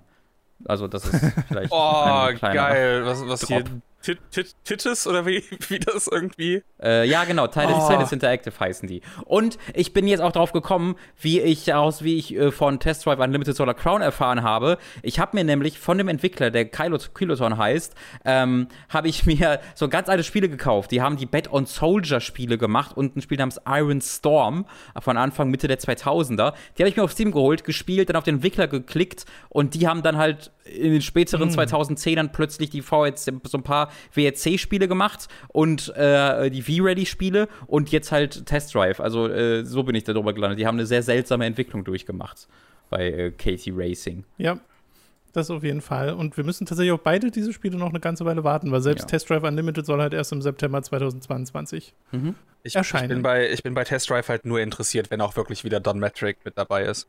So, ansonsten, da geht die originale Vision dran flöten. Hm. War, war der da beteiligt? Das, das ist, das ist sein Spiel. Das ist, da, dadurch ist der in die Industrie damals gekommen. Ach so. Der ist der Macher von Test Drive. Weird. Da habe ich gar nicht auf dem Schirm gehabt. Aber, er hatte äh, früher tatsächlich mal eine Seele und war an Spielen interessiert wohl. Das war. ah. So, das war es dann auch mit den News für diese Woche und auch mit äh, Robins Auftritt in diesem Podcast. Dann, Robin, du musst zu einer Wohnungsbesichtigung, ne? Richtig, ich habe gerade die Shiba Quest erwähnt, äh, ist Teil davon. Äh, wir müssen jetzt leider recht spontan zu einer Wohnungsbesichtigung. Äh, wünscht mir und uns Glück. Äh, ich äh, bedanke Machen mich bei Björn schon mal, dass er vorbeigekommen ist und bin ganz zuversichtlich, dass der Rest dieses Podcasts so wohl einer der besten werden wird, die wir bisher gemacht haben. Oh, der Druck. Alles klar, danke. Viel, viel Glück euch. Dankeschön. Tschüss. Tschüssi. Es ist wieder Zeit für eine kleine Werbepause. Zuallererst sei da Audible erwähnt. Mit dem Link audible.de hooked bekommt ihr dort ein kostenloses Probeabo. Damit erhaltet ihr euer erstes Hörbuch für lau, das ihr auch über dieses Probierabonnement behalten könnt. Also merkt euch audible.de hooked. Für Amazon haben wir ebenfalls einen Affiliate-Link, über den ihr Kram beim Online-Händler bestellen könnt. Also holt euch den Mini-HDMI zur HDMI-Adapter, Mini-HDMI-Stecker auf HDMI-Buchse, 4K-X2K vergoldet Adapter für Raspberry Pi, Kamera, Camcorder, DSLR, Tablet, Videokarte, zwei Stück Orange, den ihr schon immer haben wolltet. Oder halt Konsolen und Spiele, die gehen auch. Und wo wir gerade bei Dingen sind, die ihr schon immer haben wolltet, unser Merch. Wie wäre es etwa mit einer Tasse mit schickem Hooked-Logo oder Shirts, Mauspads und Co. mit Comic-Designs von uns? Das gibt es alles bei unserem Get Shirt Shop, also schaut da mal vorbei. Ebenfalls vorbeischauen solltet ihr auf unserem YouTube-Kanal von Hooked, unserem Let's Play-Kanal Time to 3 und unserem Twitch-Kanal Hooked Live. Bei Twitch streamen wir jeden Mittwoch um 10.30 Uhr und jeden Freitag um 18 Uhr. Am Freitag setzte Robin seine Reise durch das bizarre Ballern Wonderworld fort, während ich am Mittwoch den Retro-PC anwarf mit Urlaubsraser, Mickey Mouse CDs und mehr. Die Aufzeichnung beider Streams findet ihr bei Time to 3. Für 5 Euro SupporterInnen erschien zudem eine neue Folge Hooked on Topic, in der wir ausführlich über den neuen Resident Evil CG-Film auf Netflix reden. All das wird erst durch eure Unterstützung auf patreon.com und steady.de möglich. Wir freuen uns auf euren Support. Alle relevanten Links findet ihr in der Beschreibung. Das war's mit der Werbung. Wir kommen zu den Spielen, die wir in der letzten Woche gespielt haben. Und also, Björn, du hast mir ja vorher so eine Liste an Spielen gegeben, wo du sagtest, also das hier hat mich beschäftigt die letzten Wochen. Und ich wusste ja schon, weil ich dir auch sehe bei dir auf Patreon die, die Votings zu den Spielen, die du reviewen sollst. Und ich habe für Guilty Gear Strive gewotet. weil ich natürlich wissen möchte, wie jemand, der sonst eher wenig Berührung mit dem Genre hat, äh, da so rangeht. Und mich freut es unheimlich, dass du Guilty Gear Strive spielst. Und ich bin sehr gespannt, wie da deine Erfahrung mit ist. Weil du, glaube ich, halt, also Prügelspiele sind jetzt nicht so dein, dein Genre Nummer eins, ne? Ja, es ist so, es ist dieses, ich habe immer die Faszination daran gehabt. Ich habe sie mir immer gekauft und dann ein bisschen gespielt, aber lass mhm. es relativ schnell fallen, weil ich eben abseits von so Singleplayer-Kampagnen und ich meine, heutzutage hat das eigentlich nur noch so wirklich Mortal Kombat. Von Mortal Kombat bin ich so ja. nicht wirklich der Fan, wegen der, der Animation, die sehen für mich immer ein bisschen komisch aus. Aber ne, früher so Ewigkeiten Soul Calibur 2 oder Tekken yes. und so alles gespielt. Äh, heutzutage eigentlich nur noch Smash Brothers im, im Freundeskreis. Und ich okay, dann, hoffe ich, dann hoffe ich, dass du in Guilty Strive nicht nur den Anime geguckt hast jetzt. Nein. Ich habe, glaube ich, am Singleplayer-Content tatsächlich gar nichts gespielt, außer den Trainingsmodus und den, den Mission-Mode. Ja. Ja, also so ansonsten habe ich davon. aber auch nicht. Also. ja, ich habe dann gesehen, Story Mode ist irgendwie eine Zwischensequenz, die man ja. sich anguckt. Ja.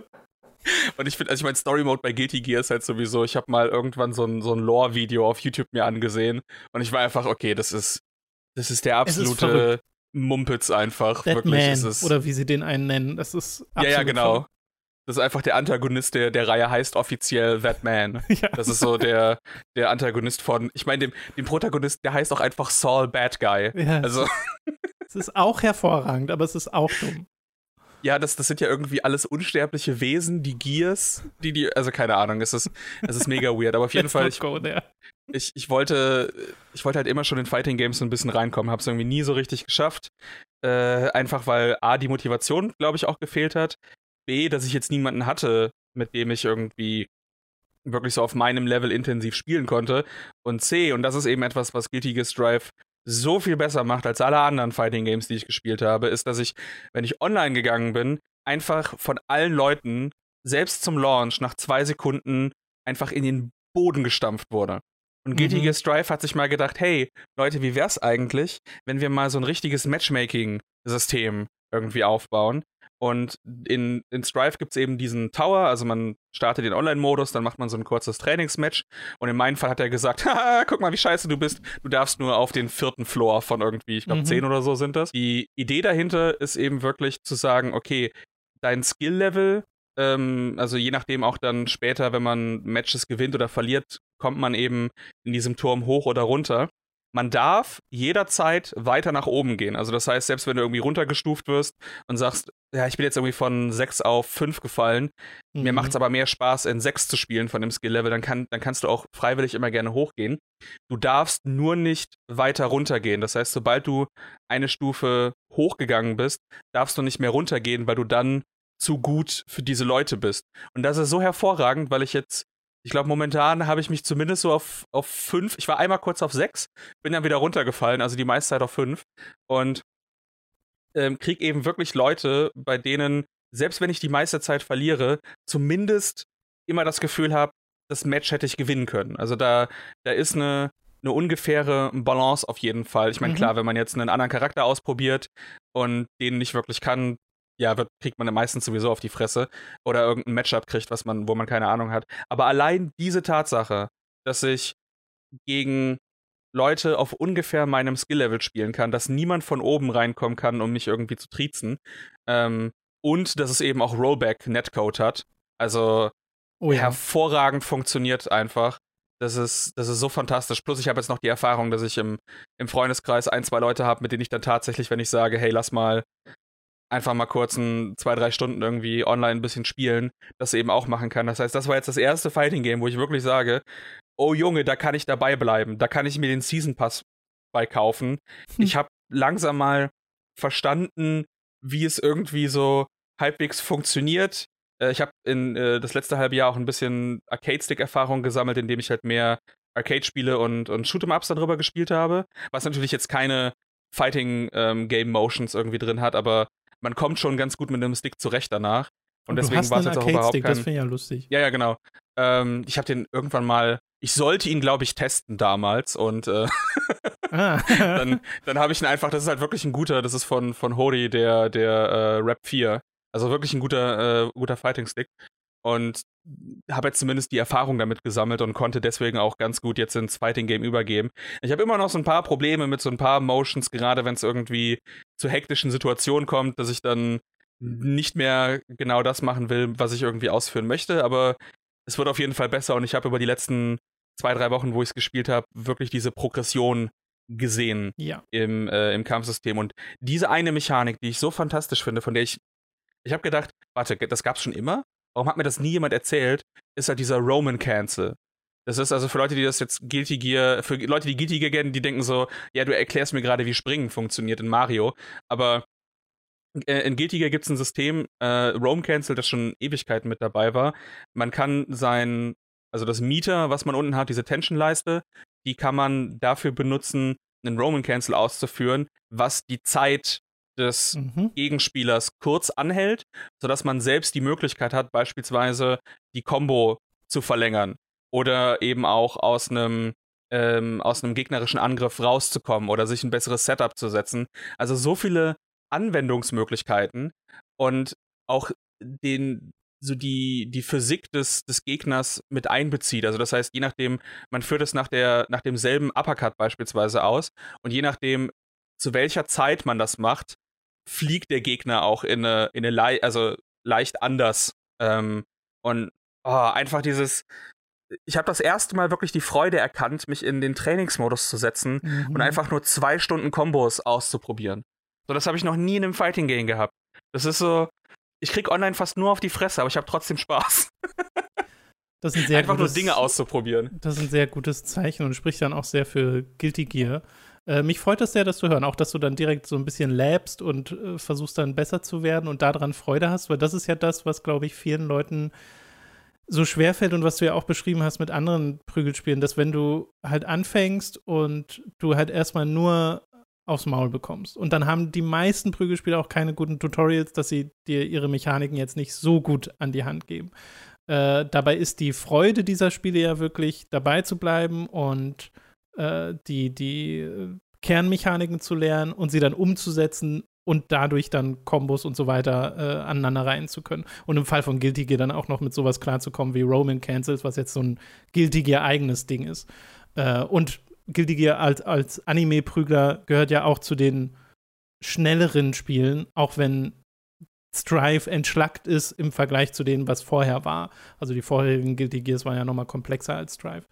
Und dass das dann greift, dass dieser Lerneffekt greift, ne, dass es vollkommen unabhängig ist von irgendeiner XP-Leiste, die hochgeht, äh, die es ja auch gibt, ne? Du bekommst ja auch Level-Ups hier, aber das ist ja nicht wirklich, das ist ja nur eine Repräsentation des eigentlichen Fortschrittes, den du machst und der findet bei dir selbst statt. Weil diese Mechaniken sind von Anfang an da, du schaltest ja keine neuen Fähigkeiten frei. Äh, und du lernst nur besser damit umzugehen. Und dass das dann bei dir auch so greift, das finde ich äh, sehr schön zu hören, weil das ist genauso, wie es sein sollte. Und mich freut total, dass Guilty Gear Strive da gerade so äh, ja, so auch so populär zu sein scheint und so beliebt zu sein scheint und dass es dann online so gut zu, äh, funktioniert.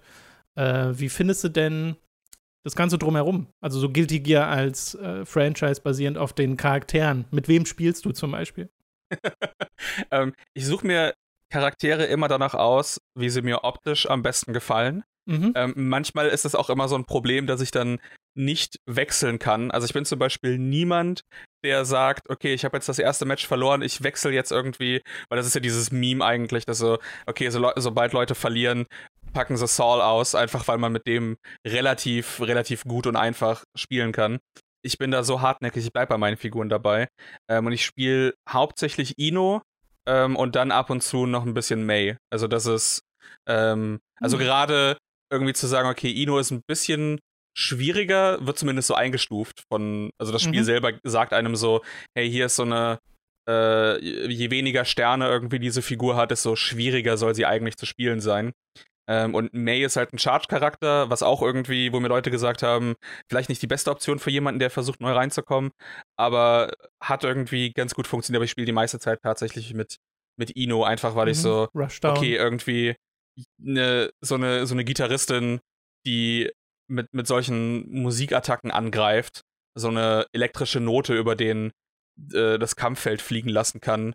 Also das ist so genau meins und dann habe ich auch gefühlt mehr, mehr Spaß daran, mich in den, den Charakter irgendwie reinzuversetzen. Ich wünschte eine Sache, die mich halt richtig ankotzt an dem Spiel. Mhm. Äh, und ich glaube, das kotzt jeden an. Ist einfach, du, du startest dieses Spiel und dann kannst du erstmal kurz Pause machen. Ja. Weil es braucht so gefühlt fünf Jahre, ja. bis du dich mit dem Server connectest. Ja. Ich habe beim ersten Mal gedacht, mein Internet wäre hätte, hätte einen Ausfall. Aber es ist einfach, du startest das Spiel und es ist so, oh, okay, erstmal kurz ein, ich kann mir noch ein Brot schmieren. Das ist wirklich verrückt. Ich weiß gar nicht, warum das passiert. Und das ist auch so nervig, weil ja dieses Fenster aufploppt, von wegen, ich verbinde mich mit dem Server und dann geht's aus und dann kommt's wieder und dann geht's aus und dann kommt's wieder und ja, dann geht's ja. aus und dann kommt's wieder. Äh, das ist wirklich, das verstehe ich auch nicht. Deswegen, ich habe beim ersten Mal gedacht, wirklich, okay, da ist irgendwas falsch. Und dann meinte mein Kumpel nur so, nee, nee, das ist, warte einfach. das, ist, ja, genau. das ist normal, das kommt. das, das kommt jedes Mal und dann verbindest du dich auch mit der Lobby und dann musst du wieder so, so warten. Und auch da, ich finde die ganz cool aufgemacht, so optisch mit diesem, diesem Pixel-Art-Stil, obwohl das ja auch so ähm, 3D eigentlich gemacht ist mit der eigenen Figur, die man mhm. sich erstellt. Mhm. Und dann kann man sich an so Stationen hinstellen, um dann zu sehen, ah, okay, da, da will gerade jemand klatschen. Und dann gehst du mit dem hin und kämpfst dann irgendwie. Ich muss auch sagen, aber selbst die, ähm, selbst dieser, dieser Level-Up, den du kriegst, hat einen Zweck, weil du dann sofort erkennst, wie viel Online-Erfahrung jemand mit einem bestimmten Charakter hat. Ja, ja, klar. Weil wenn du dann ja. nämlich dann hinsiehst und siehst und bist dann so, oh ja, Level 50 Potemkin, oh Gott, I'm gonna lose. Das ist so. ich geh woanders hin.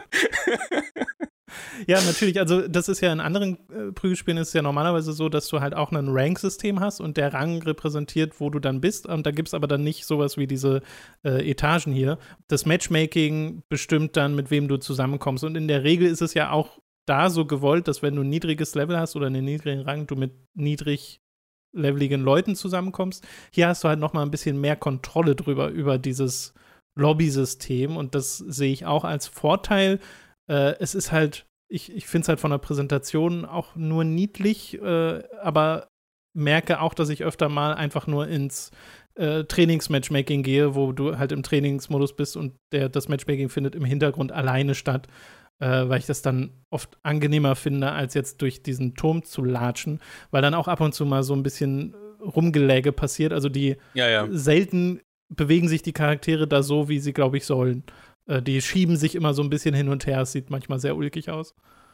Ja, ich fange dann auch an, zu viele Tasten zu drücken. Also wenn irgendeine Aktion nicht direkt funktioniert, dann haue ich irgendwie nochmal fünf Tasten hinterher und dann merke ich irgendwie, okay, das, das war jetzt gerade nicht so, hat nicht zum gewünschten Ergebnis geführt. Ja, ja, ja. Aber äh, allein wirklich diese Tatsache, dass es, dass es mich von, von, von viel zu stärkeren Gegnern fernhält. Also, außer ich will das, ich kann halt auch in den in Stufe 10 reingehen ja, und mich halt.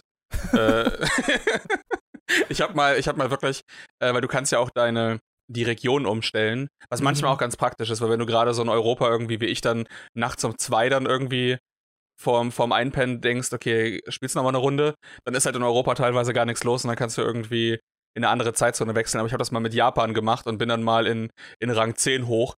Ich glaube, ich bin dreimal in Folge geperfected worden. Oh ja. Ja, es hält bescheiden dann, äh, das ab und zu mal zu machen, äh, weil man dann merkt, oh, hier, hier gibt es noch einiges, äh, einige Luft nach oben. Aber ich bin ja auch irgendwo auf der Mitte des Turms, als ich zuletzt gespielt habe. Bei mir hat der Guilty Gear Strive momentan das Problem, äh, dass es ein Spiel ist, auch basierend auf der Beta-Erfahrung dachte ich, ich würde da komplett drin versinken und das wäre so genau meins und da habe ich richtig Bock drauf. Auch wenn so das Audiovisuelle von Guilty Gear ist tatsächlich nicht so richtig meins. Also da, da bin ich eher bei anderen Spielen zu Hause, aber trotzdem finde ich die Charaktere cool und ich spiele ja momentan Faust und finde den auch super. Ähm, aber es kam kurz davor Virtua Fighter 5 Ultimate Showdown raus. Und ich habe so gar nicht damit gerechnet, dass ich in diesem Spiel so sehr versinke. Also Virtua Fighter ist gerade voll mein Ding. Äh, das liegt mir richtig, das macht mir richtig viel Spaß und ich beschäftige mich auch viel außerhalb des Spiels mit Virtua Fighter. Äh, und das nimmt dann so ein bisschen die Zeit von Guilty Gear gerade weg, weil ich dann immer merke, okay, ich will jetzt ein Prügelspiel spielen. Ich lande halt eher bei Virtua Fighter. Und dann habe ich jetzt in den letzten Tagen auch noch angefangen, ein bisschen in Street Fighter 5 wieder reinzugucken, weil da ja Rose hinzugefügt wurde, mein Main aus Street Fighter 4. Äh, also ich bounce gerade so ein bisschen zwischen verschiedenen Prügelspielen äh, hin und her und habe mir tatsächlich, deswegen finde ich es auch lustig, dass du das vorhin erwähnt hast, erst vor kurzem auch wieder einen Arcade-Stick geholt, weil ich die längste Zeit jetzt mit Gamepad gespielt habe und dann mal wieder Lust hatte auf einen Arcade-Stick und habe mir genau den geholt, den du, glaube ich, auch hast, den Real Arcade Pro 4. Ja, genau. Äh, und äh, bin, also habe dann jetzt diese Übergangsphase, wo ich mich erstmal dran gewöhnen muss, aber komme ganz okay damit klar, merke aber auch, es ist noch nicht so ganz der Controller, den ich gerne hätte. Am liebsten hätte ich sowas wie eine Hitbox oder eine Mixbox. Also da gibt es ja auch noch verschiedene Sachen, wo du dann nicht mit einem Arcade-Stick links spielst, sondern mit äh, Tasten. Äh, das wäre mir am liebsten, weil ich habe erst mein, mein Online, meine Online-Prügelspielerfahrung fing ja an mit Street Fighter 4 und der Tastatur. oh, und, wow. Und das äh, spiele ich heute immer noch gern. Also ich habe jetzt am Wochenende mal wieder Street Fighter auf Steam installiert und ein bisschen mit der Tastatur gespielt. Und das liegt mir immer noch am meisten, die Richtungseingaben über Tasten zu haben. Damit komme ich so viel besser klar als mit allen anderen. Äh, also Steuerkreuz oder Arcade-Stick. Und ich hoffe, dass ich da mal was finde, so irgendwie über Modding oder so eine Möglichkeit, meinen Arcade-Stick umzuwandeln vielleicht. Da gibt es ein paar Möglichkeiten. Ähm, das wäre so mein Plan. Aber ja, mich freut, dass du da jetzt also den Zugang gefunden hast. Das ist ja richtig schön. Ja, ich, ich hoffe auch, dass sich das dann äh, übertragen lässt. Also, weil das sind ja also viele von den Fundamentals, die man dann Absolut. lernt und eben auch so die, die Motion Inputs, dass man einfacher in ein anderes Fighting Game dann, dann mit einsteigen kann. Ja. Weil ich freue mich jetzt zum Beispiel, weil viele auch aus, äh, aus dem, aus dem so Fighting Game Kreis heraus, äh, mit denen ich manchmal spiele, die freuen sich halt alle jetzt mega auf die Melty Blood Ankündigung, was ja so ein Fighting Game Klassiker ist in oh, der ja. Szene. Ähm, und jetzt denke ich mir, okay, dann habe ich jetzt auch mal Bock, dann, dann das auszuprobieren und dann komme ich da auch hoffentlich leichter rein, ohne nochmal so eine selbe lange Eingewöhnungsphase irgendwie zu machen. Plus, da hätte ich halt direkt eine, eine Gruppe mit, äh, von, von Leuten, mit denen ich irgendwie spielen könnte.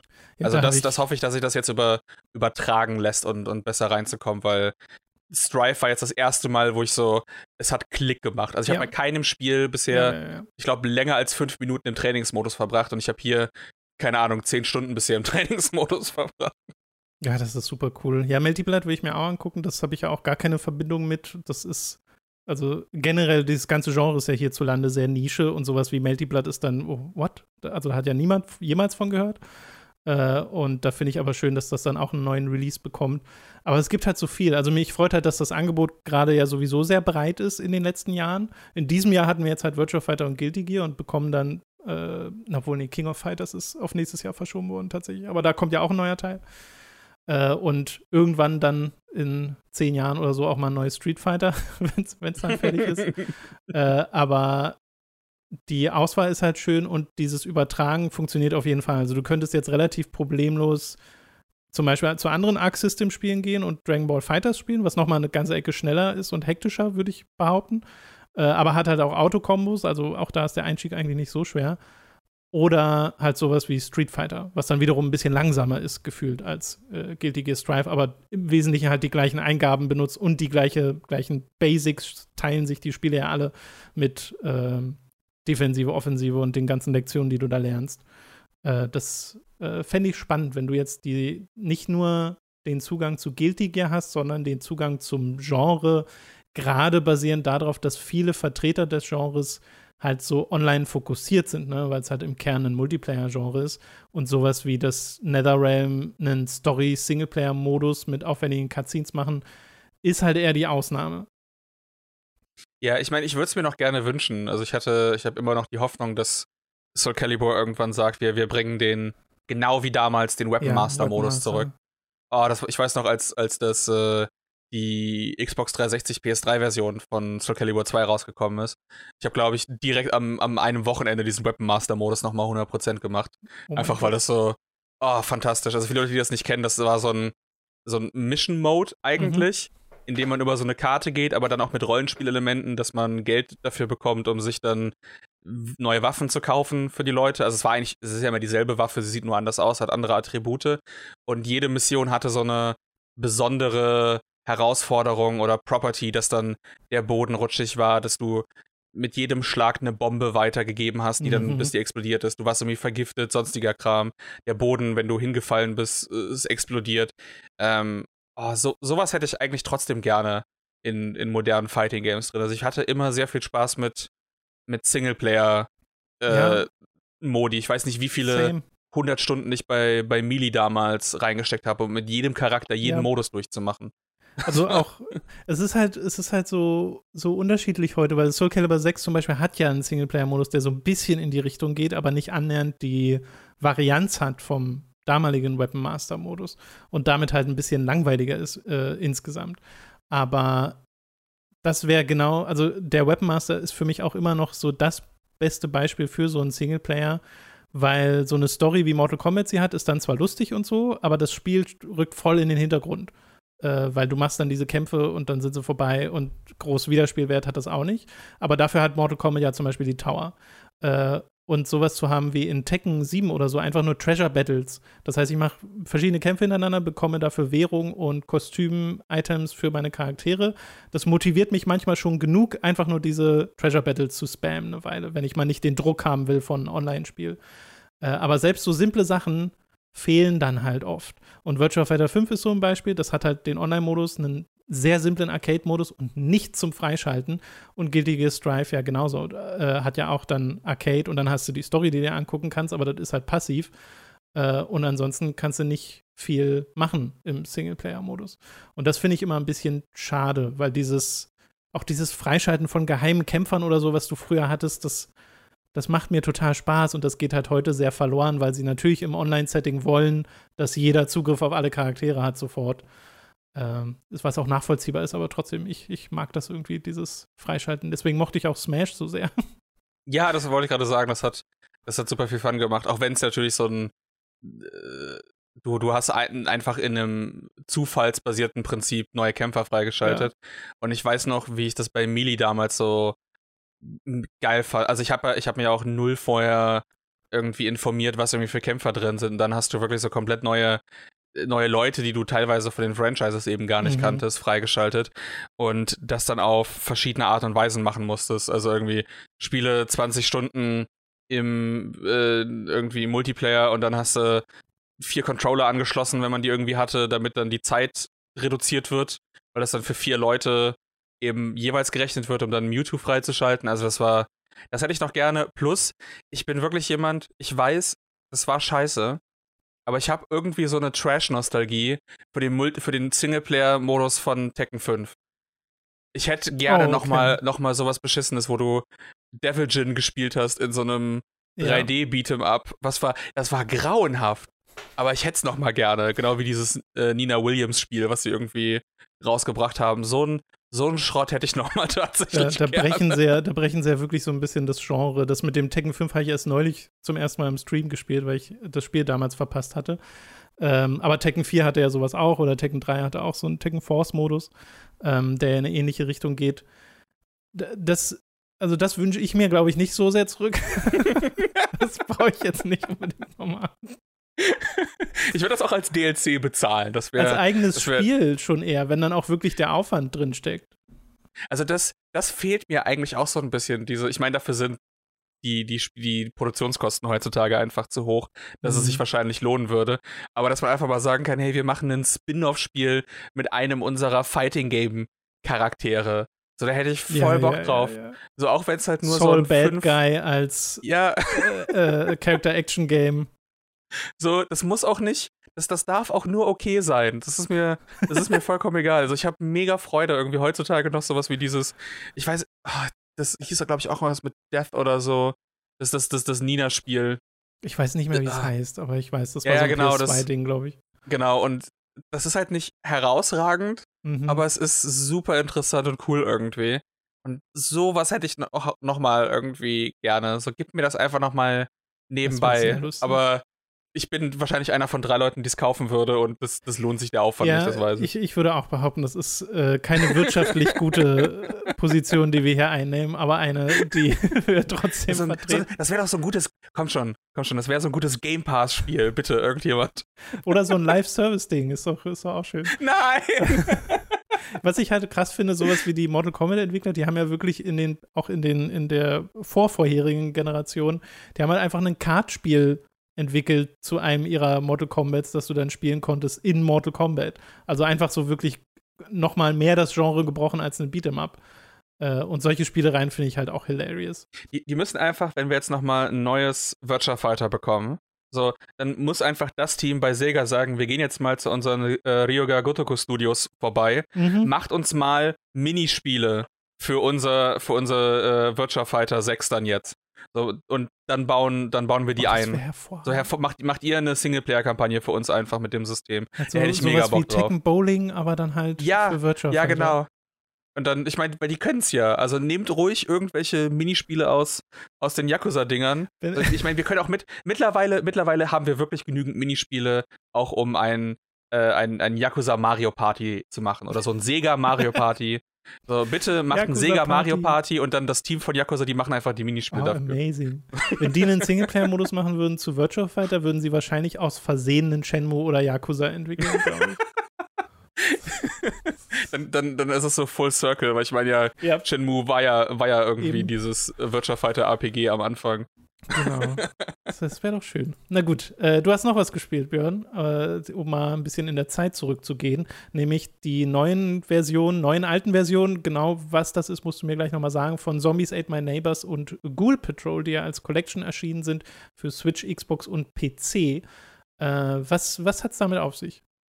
Ja, genau. Ich, ich, hab, ich bin, glaube ich, gefühlt so der Einzige, der sich dafür groß interessiert hat.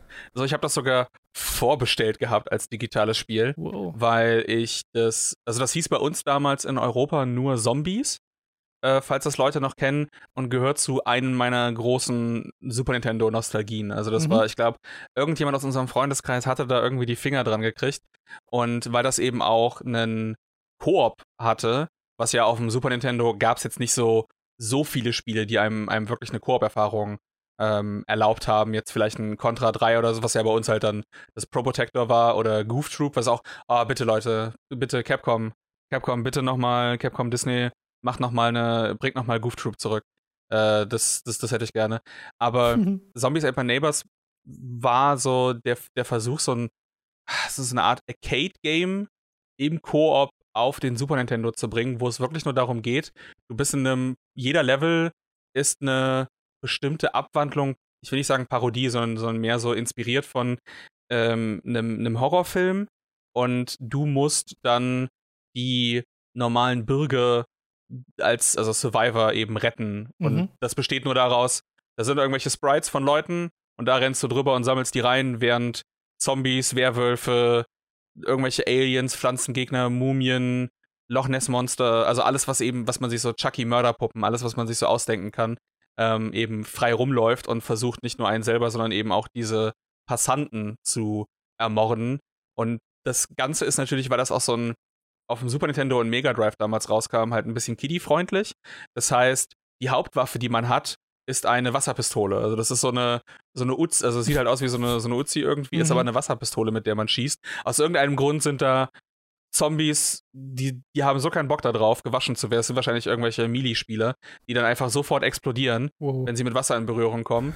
Und die restlichen Waffen sind eben auch so Teller, äh, Sodadosen, die als Granaten funktionieren. Es gibt tatsächlich einen Raketenwerfer im Spiel, also es gibt auch eine richtige Waffe.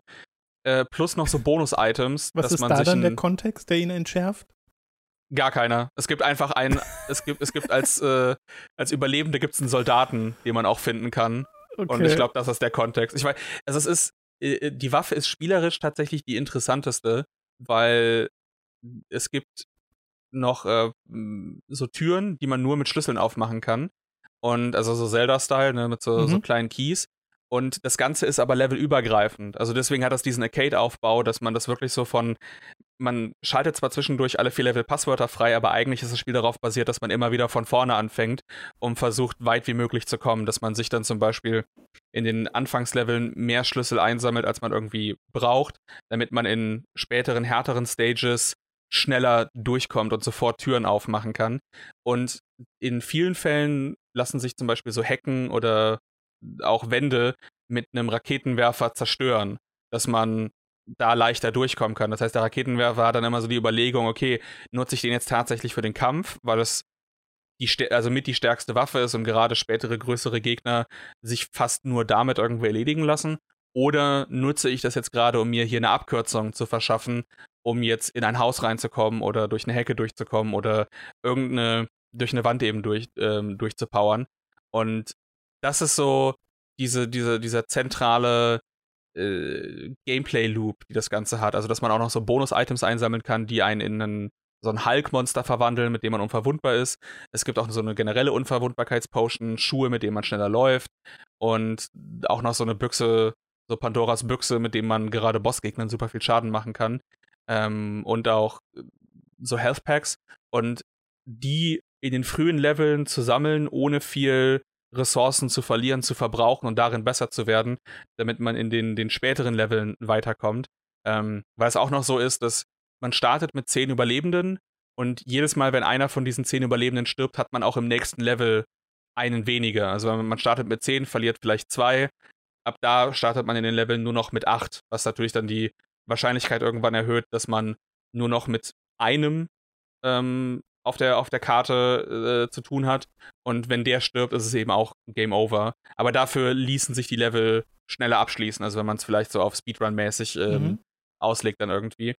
Und das dann eben noch im Koop zu machen, fantastisch, hervorragendes Spiel. Ich liebe es. Es ist immer noch, wirklich, immer noch ein, ein, äh, ein gutes Ding.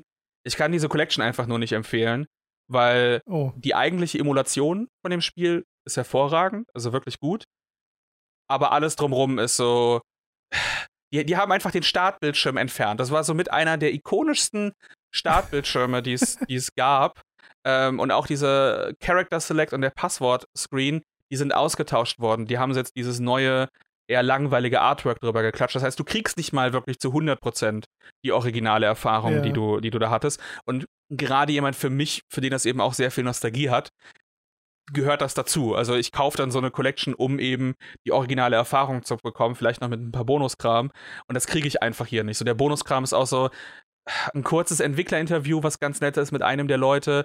Und dann aber so zum Beispiel Boxart, es gibt nur die europäische Boxart, die drauf ist. So für mich okay, damit bin ich aufgewachsen, aber ich hätte auch gerne das amerikanische gehabt. Das, ähm, das Spiel, was drauf ist, ist tatsächlich die zensierte europäische Version, die wir hier bekommen haben, wo eben so auch der Game Over Screen nicht rot, rotes Blut, sondern so ein Schleim. Also ich glaube, ein paar andere Sachen sind noch geändert. Ähm, es gibt nur die Super Nintendo Version. Das ist zwar auch die, die ich haben wollte, aber es wäre trotzdem cool gewesen, wie in anderen Collections, also zum Beispiel die Contra Collection von M2, mhm. zwischen den Versionen zu wechseln, zu sagen, hey, das ist jetzt die Super Nintendo, das ist die Mega Drive Version, das ist die zensierte europäische Fassung, das ist die originale amerikanische Fassung und sonstige Extras noch mit reinzupacken. Also das fehlt komplett. Und der zweite Teil, Ghoul Patrol, den hätte man auch weglassen können, weil das war ursprünglich gar nicht der Nachfolger. Das war auch aus irgendeinem, also weil das das Original ist von, von LucasArts aus den USA und der Nachfolger ist, glaube ich, von irgendeinem No-Name-Studio aus Europa, was sie einfach günstig produziert haben. Die hatten gefühlt drei Tage dafür Zeit, das zu machen, haben dann gesagt, nee, ihr macht jetzt ein Nachfolger zu Zombies Ate My Neighbors. Und dann ist es so, äh, okay, aber wir machen eigentlich ein anderes Spiel. Scheißegal, ihr macht jetzt so ein Ding. Mhm. Und komplette Grütze, äh, Input-Lag, also ich will nicht sagen, dass es Input-Lag hat, aber der Charakter braucht eine Zeit, um schnell zu werden, wodurch sich das Ganze immer so äh, slippery anfühlt, dass man einen Moment Sonic. braucht, um irgendwie, ja, so ungefähr. Und das Original ist eben wirklich so inspiriert von Sachen wie, ähm, wie Smash TV, äh, Smash TV oder ja, äh, Robotron, ja. Dass man, du hast nur eine Geschwindigkeit, du hast On und Off, das ist binär und das brauchst du bei diesen Sachen auch. Und danach, also in halt arcadisch, also in, ne? Es steuert sich ja, genau. arcadisch, ja. Und der in Anführungszeichen Nachfolger ist halt komplett volle Grütze. Das heißt, ich empfehle immer noch das originale Zombies Ate My Neighbors, aber auf anderen Wegen. Ich wollte gerade sagen, offizielle Alternativen gibt es ja nicht wirklich, oder? Ist das nicht so nee, der eben nur das, das, das, das, Orgi das, das originale Modul eben sich, sich zu holen. Also ja, ich habe ich hab dann eben einfach im Gegensatz dann zum Vergleich mal kurz mein, ich habe mir äh, Anfang des Jahres ein Mister geholt, äh, mhm. was so ein FPGA-System ist, dass eben Sachen nicht Software emuliert werden, sondern die Hardware wird emuliert. Ja. Und ähm, dann ist es so, als ob man einen originalen Super Nintendo spielt, nur dass du das Ding eben auch per HDMI anschließen kannst an den, an den Fernseher, was hervorragend ist. Und hab's darüber nochmal gespielt. Und oh boy, das ist. Also ich kann es immer noch sehr empfehlen, aber diese Collection einfach leider nicht, weil es nicht zu 100% die, die Erfahrung wiedergibt, einfach weil der Startbildschirm und auch dieses Intro, weil dieses LucasArts, während das, während das LucasArts-Symbol kam, konntest du L und R drücken und ähm, ich glaube, L war dass das Hundebellen kam aus dem Spiel und R war, dass das Sterben der, der Cheerleaderin abgespielt wurde. Und deswegen hatte meine Mutter mir damals das Spiel auch weggenommen, weil ich irgendwie in meinem Kinderzimmer saß und habe dann die ganze Zeit ihr gezeigt, wie irgendwie dieses äh, Geräusch einer sterbenden Cheerleaderin abgespielt wird. Und dann war so, wow, was ist das denn? Weg damit. Und dann durfte ich es irgendwie nicht mehr spielen. Oh. und dann kam irgendwie zwei Jahre später, äh, habe ich die Möglichkeit herausgefunden, ähm, äh, was ist, was ist ZSNES? mm, ja. Dann ging's wieder. Ja, ja, ja. Aber das ist ja, also, es ist sehr frustrierend zu hören, dass schon wieder so ein Re-Release nicht so ganz das ist, was wir gerne hätten, weil wir haben ja erst letzte Woche mit David über äh, Alex Kidd in Miracle World DX gesprochen, äh, was ja nochmal sehr anders ist, weil die ja das dann aufbereitet haben, auch optisch. Und da ist halt das Ding, dass das Ursprungsspiel nicht so gut ist. Und eher noch mehr hätte dran gemacht werden müssen als weniger. Und hier hast du jetzt die, das Ding, das Ursprungsspiel ist super und funktioniert ja scheinbar auch noch gut in der Version, aber es ist so wenig drumherum gemacht worden. Also bei Alex Kid hast du wenigstens noch so Liebe zum Detail gemerkt bei der Umsetzung von den Grafiken und so. Also da haben schon Leute, glaube ich, mit einer gewissen Leidenschaft dran gearbeitet.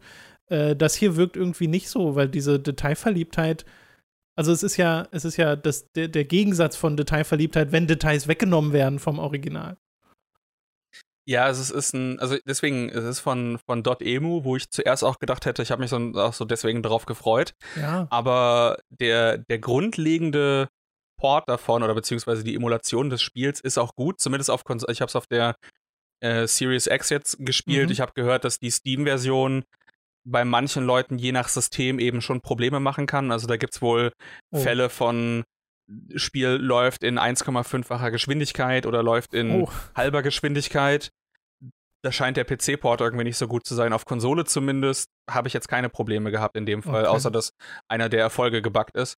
Aber ich kann es nicht wirklich empfehlen für den, vor allem weil man halt noch für den Nachfolger mitzahlen muss, was so ein bisschen, bisschen blöd ist. Und wenn man im Vergleich dazu eben eine Castlevania Collection oder eine Contra Collection die, ich glaube, die Contra, die hat so ein, zwei kleine Probleme, was die Emulation betrifft von dem Spiel. Aber ansonsten ist das Ding hervorragend und gibt einem, also ich meine, allein von Contra 1 hat das Ding irgendwie drei oder vier Versionen drauf, also alle, die existieren. Ja.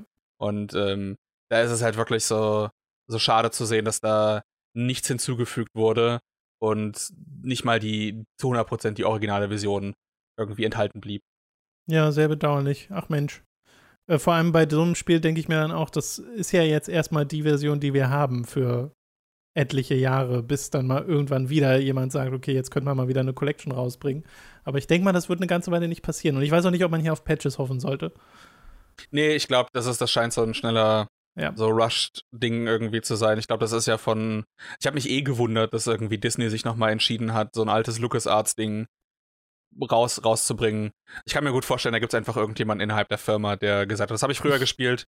Äh, bitte lass uns nochmal die Dinger rausbringen. Alles klar, hier hast du 5 Euro dafür. Ja, ich hätte gern, ich hätte gern sowas wie Rare Replay für LucasArts. Weil oh, das wäre hervorragend, ja, ja, Es gibt ja diverse Re-Releases von den alten LucasArts-Spielen, die auch richtig gut sind. Also Double Fine haben ja auch ne, Grim Fandango und äh, Vollgas äh, selbst re-released zum Beispiel. Es gab diese Monkey Island Special Editions, wo, ne, also die würde ich jetzt eigentlich nicht zu den besten zählen, weil diese, dieser Grafikstil gerade von der ersten ist ein bisschen strange. Aber äh, trotzdem ist da das grundlegende Spiel gut erhalten und halt um Voice Acting unter anderem ergänzt. Und sowas im Detail auch für so ein Spiel wie Zombies Ate My Neighbors zu haben, wäre halt schön. Haben wir jetzt nur nicht bekommen. Deswegen 12,50 für eine okay emulierte EU-Version mit, äh, mit, fehlenden Details. Ja, es ist so, du kannst halt, also du kriegst in 10 Minuten eine bessere Version ja, ja. quasi zum Laufen. Ja, das ist ja das Ding, das ist auch das, was wir bei Nintendo ja oft sagen mit deren äh, Online-Angebot ihrer Retro-Spiele, dass die äh, diese ganze Emulationsszene halt eigentlich deren Konkurrenz ist, weil die das bessere Produkt liefern, aber auch das, das Ganze komfortabler machen. Das ist ja auch so das Ding damals mit Piraterie und so gewesen, ne? Dieses, was auch, ich glaube, Gabe Newell mal gesagt hat bei Steam, äh, dass das halt, ne, ist halt komfortabler. Und diese, diesen Komfort wollten sie dann mit Steam auch anbieten. Und danach war Piraterie nicht mehr so ein großes Problem. Äh, und das, das fehlt dann hier irgendwie auch. Also es gibt so wenig Zusatzargumente, die das Spiel macht, die den Preis rechtfertigen. Ja, nee, also deswegen. Also ich bin da auch, ich, ich freue mich zwar immer, wenn solche Collections rauskommen und versuche das dann irgendwie in gewisser Form zu unterstützen, beziehungsweise gucke mir es gerne an. Aber so für mich selber und was auch die Präservation angeht, bin ich einfach dazu übergegangen. Also gerade bei so alles, was so bis 16-Bit geht, ähm, beziehungsweise manche 32er-Systeme, die sind komplett von, von FPGA abgedeckt. Also da hast du fast für alles, selbst mittlerweile den ganzen alten PC-Kram aus den, aus den 80ern, auch den, den japanischen, so PC-88, MSX, da hast du mittlerweile Cores, die einfach eins zu eins laufen. Mhm. Ähm, da, da, muss, da, da müssen die Leute sich eben selber gucken, weil Firmen würden das, werden das nie machen und Copyright, Lizenzen, also gerade so bei, bei Sachen, wo einfach niemand mehr weiß, wer die Lizenz zu diesen Spielen hat. So, Nintendo, selbst wenn sie die perfekte Emulation machen würden, ähm, die könnten die ganze hier so äh, Illusion of Gaia Terranigma könnten die niemals draufpacken, weil irgendwie niemand mehr die Rechte dazu hat. So, das ist so. Ja. so die einzige Möglichkeit ist, sich das, sich das anders äh, zu besorgen. Also, äh, ja, das wäre jetzt schon wieder so ein ganz eigenes Thema, sowas wie die rechte Situation von alten Spielen, von denen man jetzt schon lange nichts mehr gehört hat, weil man dann denkt, okay, ist das jetzt bei Square Enix, ist es nicht bei Square Enix? Äh, Ach Mensch. Ja, die wissen es ja, die ja selber nicht. Ich weiß noch, als GOG irgendwie versucht hat, No One Lives Forever zu kriegen. Und ja, die haben irgendwann ja. aufgehört, weil die bei, bei Warner und bei den anderen, die wussten selber nicht, wo die Rechte sind und wer die hat. Und dann ich fände es halt lustig, dann das Risiko nicht sagen, eingehen. Wir releasen das und gucken mal, wer ja. sich meldet. Das, das, das will nur keine Firma machen, weil die ja, Sache ist, weil sobald du es nämlich released, dann findet sich auf ein, dann finden sich auf einmal ganz, ganz schnell irgendwelche Anwälte, die, die Geld wittern und dann, dann schaffen die das. ja, das ist nur so schade drum. Naja, gut. Okay, damit äh, sind wir dann durch mit den äh, Themen für diese Woche. Vielen Dank, dass du dabei warst, Björn. Äh, man kann dich besuchen beim YouTube-Channel Speckobst, äh, haben wir ja vorhin schon erwähnt. Deine Nier-Analyse ist da gerade erst erschienen, könnt ihr euch anschauen und da geht es dann auch später weiter mit Nier Automata und äh, auch Nier Replicant, ne? Das war auch geplant. Genau, das wird dann, das wird so eine dreiteilige Reihe, deswegen. Ich habe auch bisher deswegen Replicant auch noch nicht, bis kurzes Footage, noch nicht, noch nicht mhm. gespielt. Da warte ich eben auch noch auch noch drauf. Wie, wie heißt dein Zweit-Channel, wo der andere Kram äh, Moment, Momentan heißt der, heißt der Speckhopes Live. Ich weiß nicht, ob ich es noch irgendwie besseres Branding mache, jetzt wo ich da mehr Kram hochlade. Okay. Aber Speckhopes Live und der ist auch auf meinem Hauptkanal verlinkt und da kommen jetzt unregel, also doch häufiger, als ich gedacht hätte, ähm, kommen da jetzt eben auch so Meinungsbeiträge oder Reviews zu Sachen, die, die ich dann irgendwie neben Patreon eben noch so normal veröffentliche. Also, und falls ihr dann irgendwie euch das anhört und sagt, boah, also, das ist ja geil, da hätte ich gerne mehr von, dann gerne auf Patreon, da werdet ihr mit dem Kram nur so zugeballert.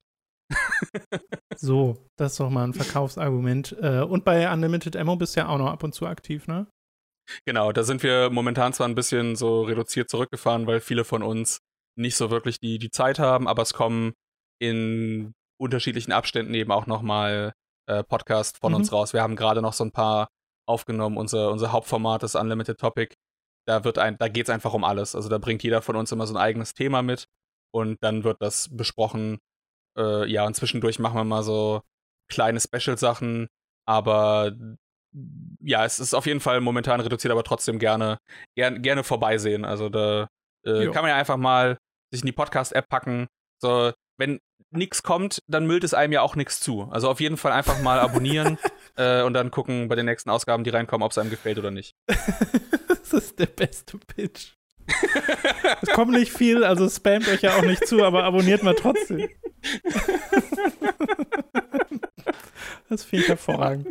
Äh, äh, sehr schön, genau. Also, äh, bei Speckups könnt ihr vorbeischauen und unterstützen könnt ihr ihn auch. Uns könnt ihr auch unterstützen auf patreon.com und steady.de würde uns sehr freuen. Ab 5 Euro gibt es da Zugriff auf exklusive Inhalte, wie zum Beispiel zwei wöchentlich erscheinenden äh, Episoden von Hooked on Topic, unserem Podcast. Da haben wir zuletzt über den Resident Evil Netflix-Film Infinite Darkness geredet.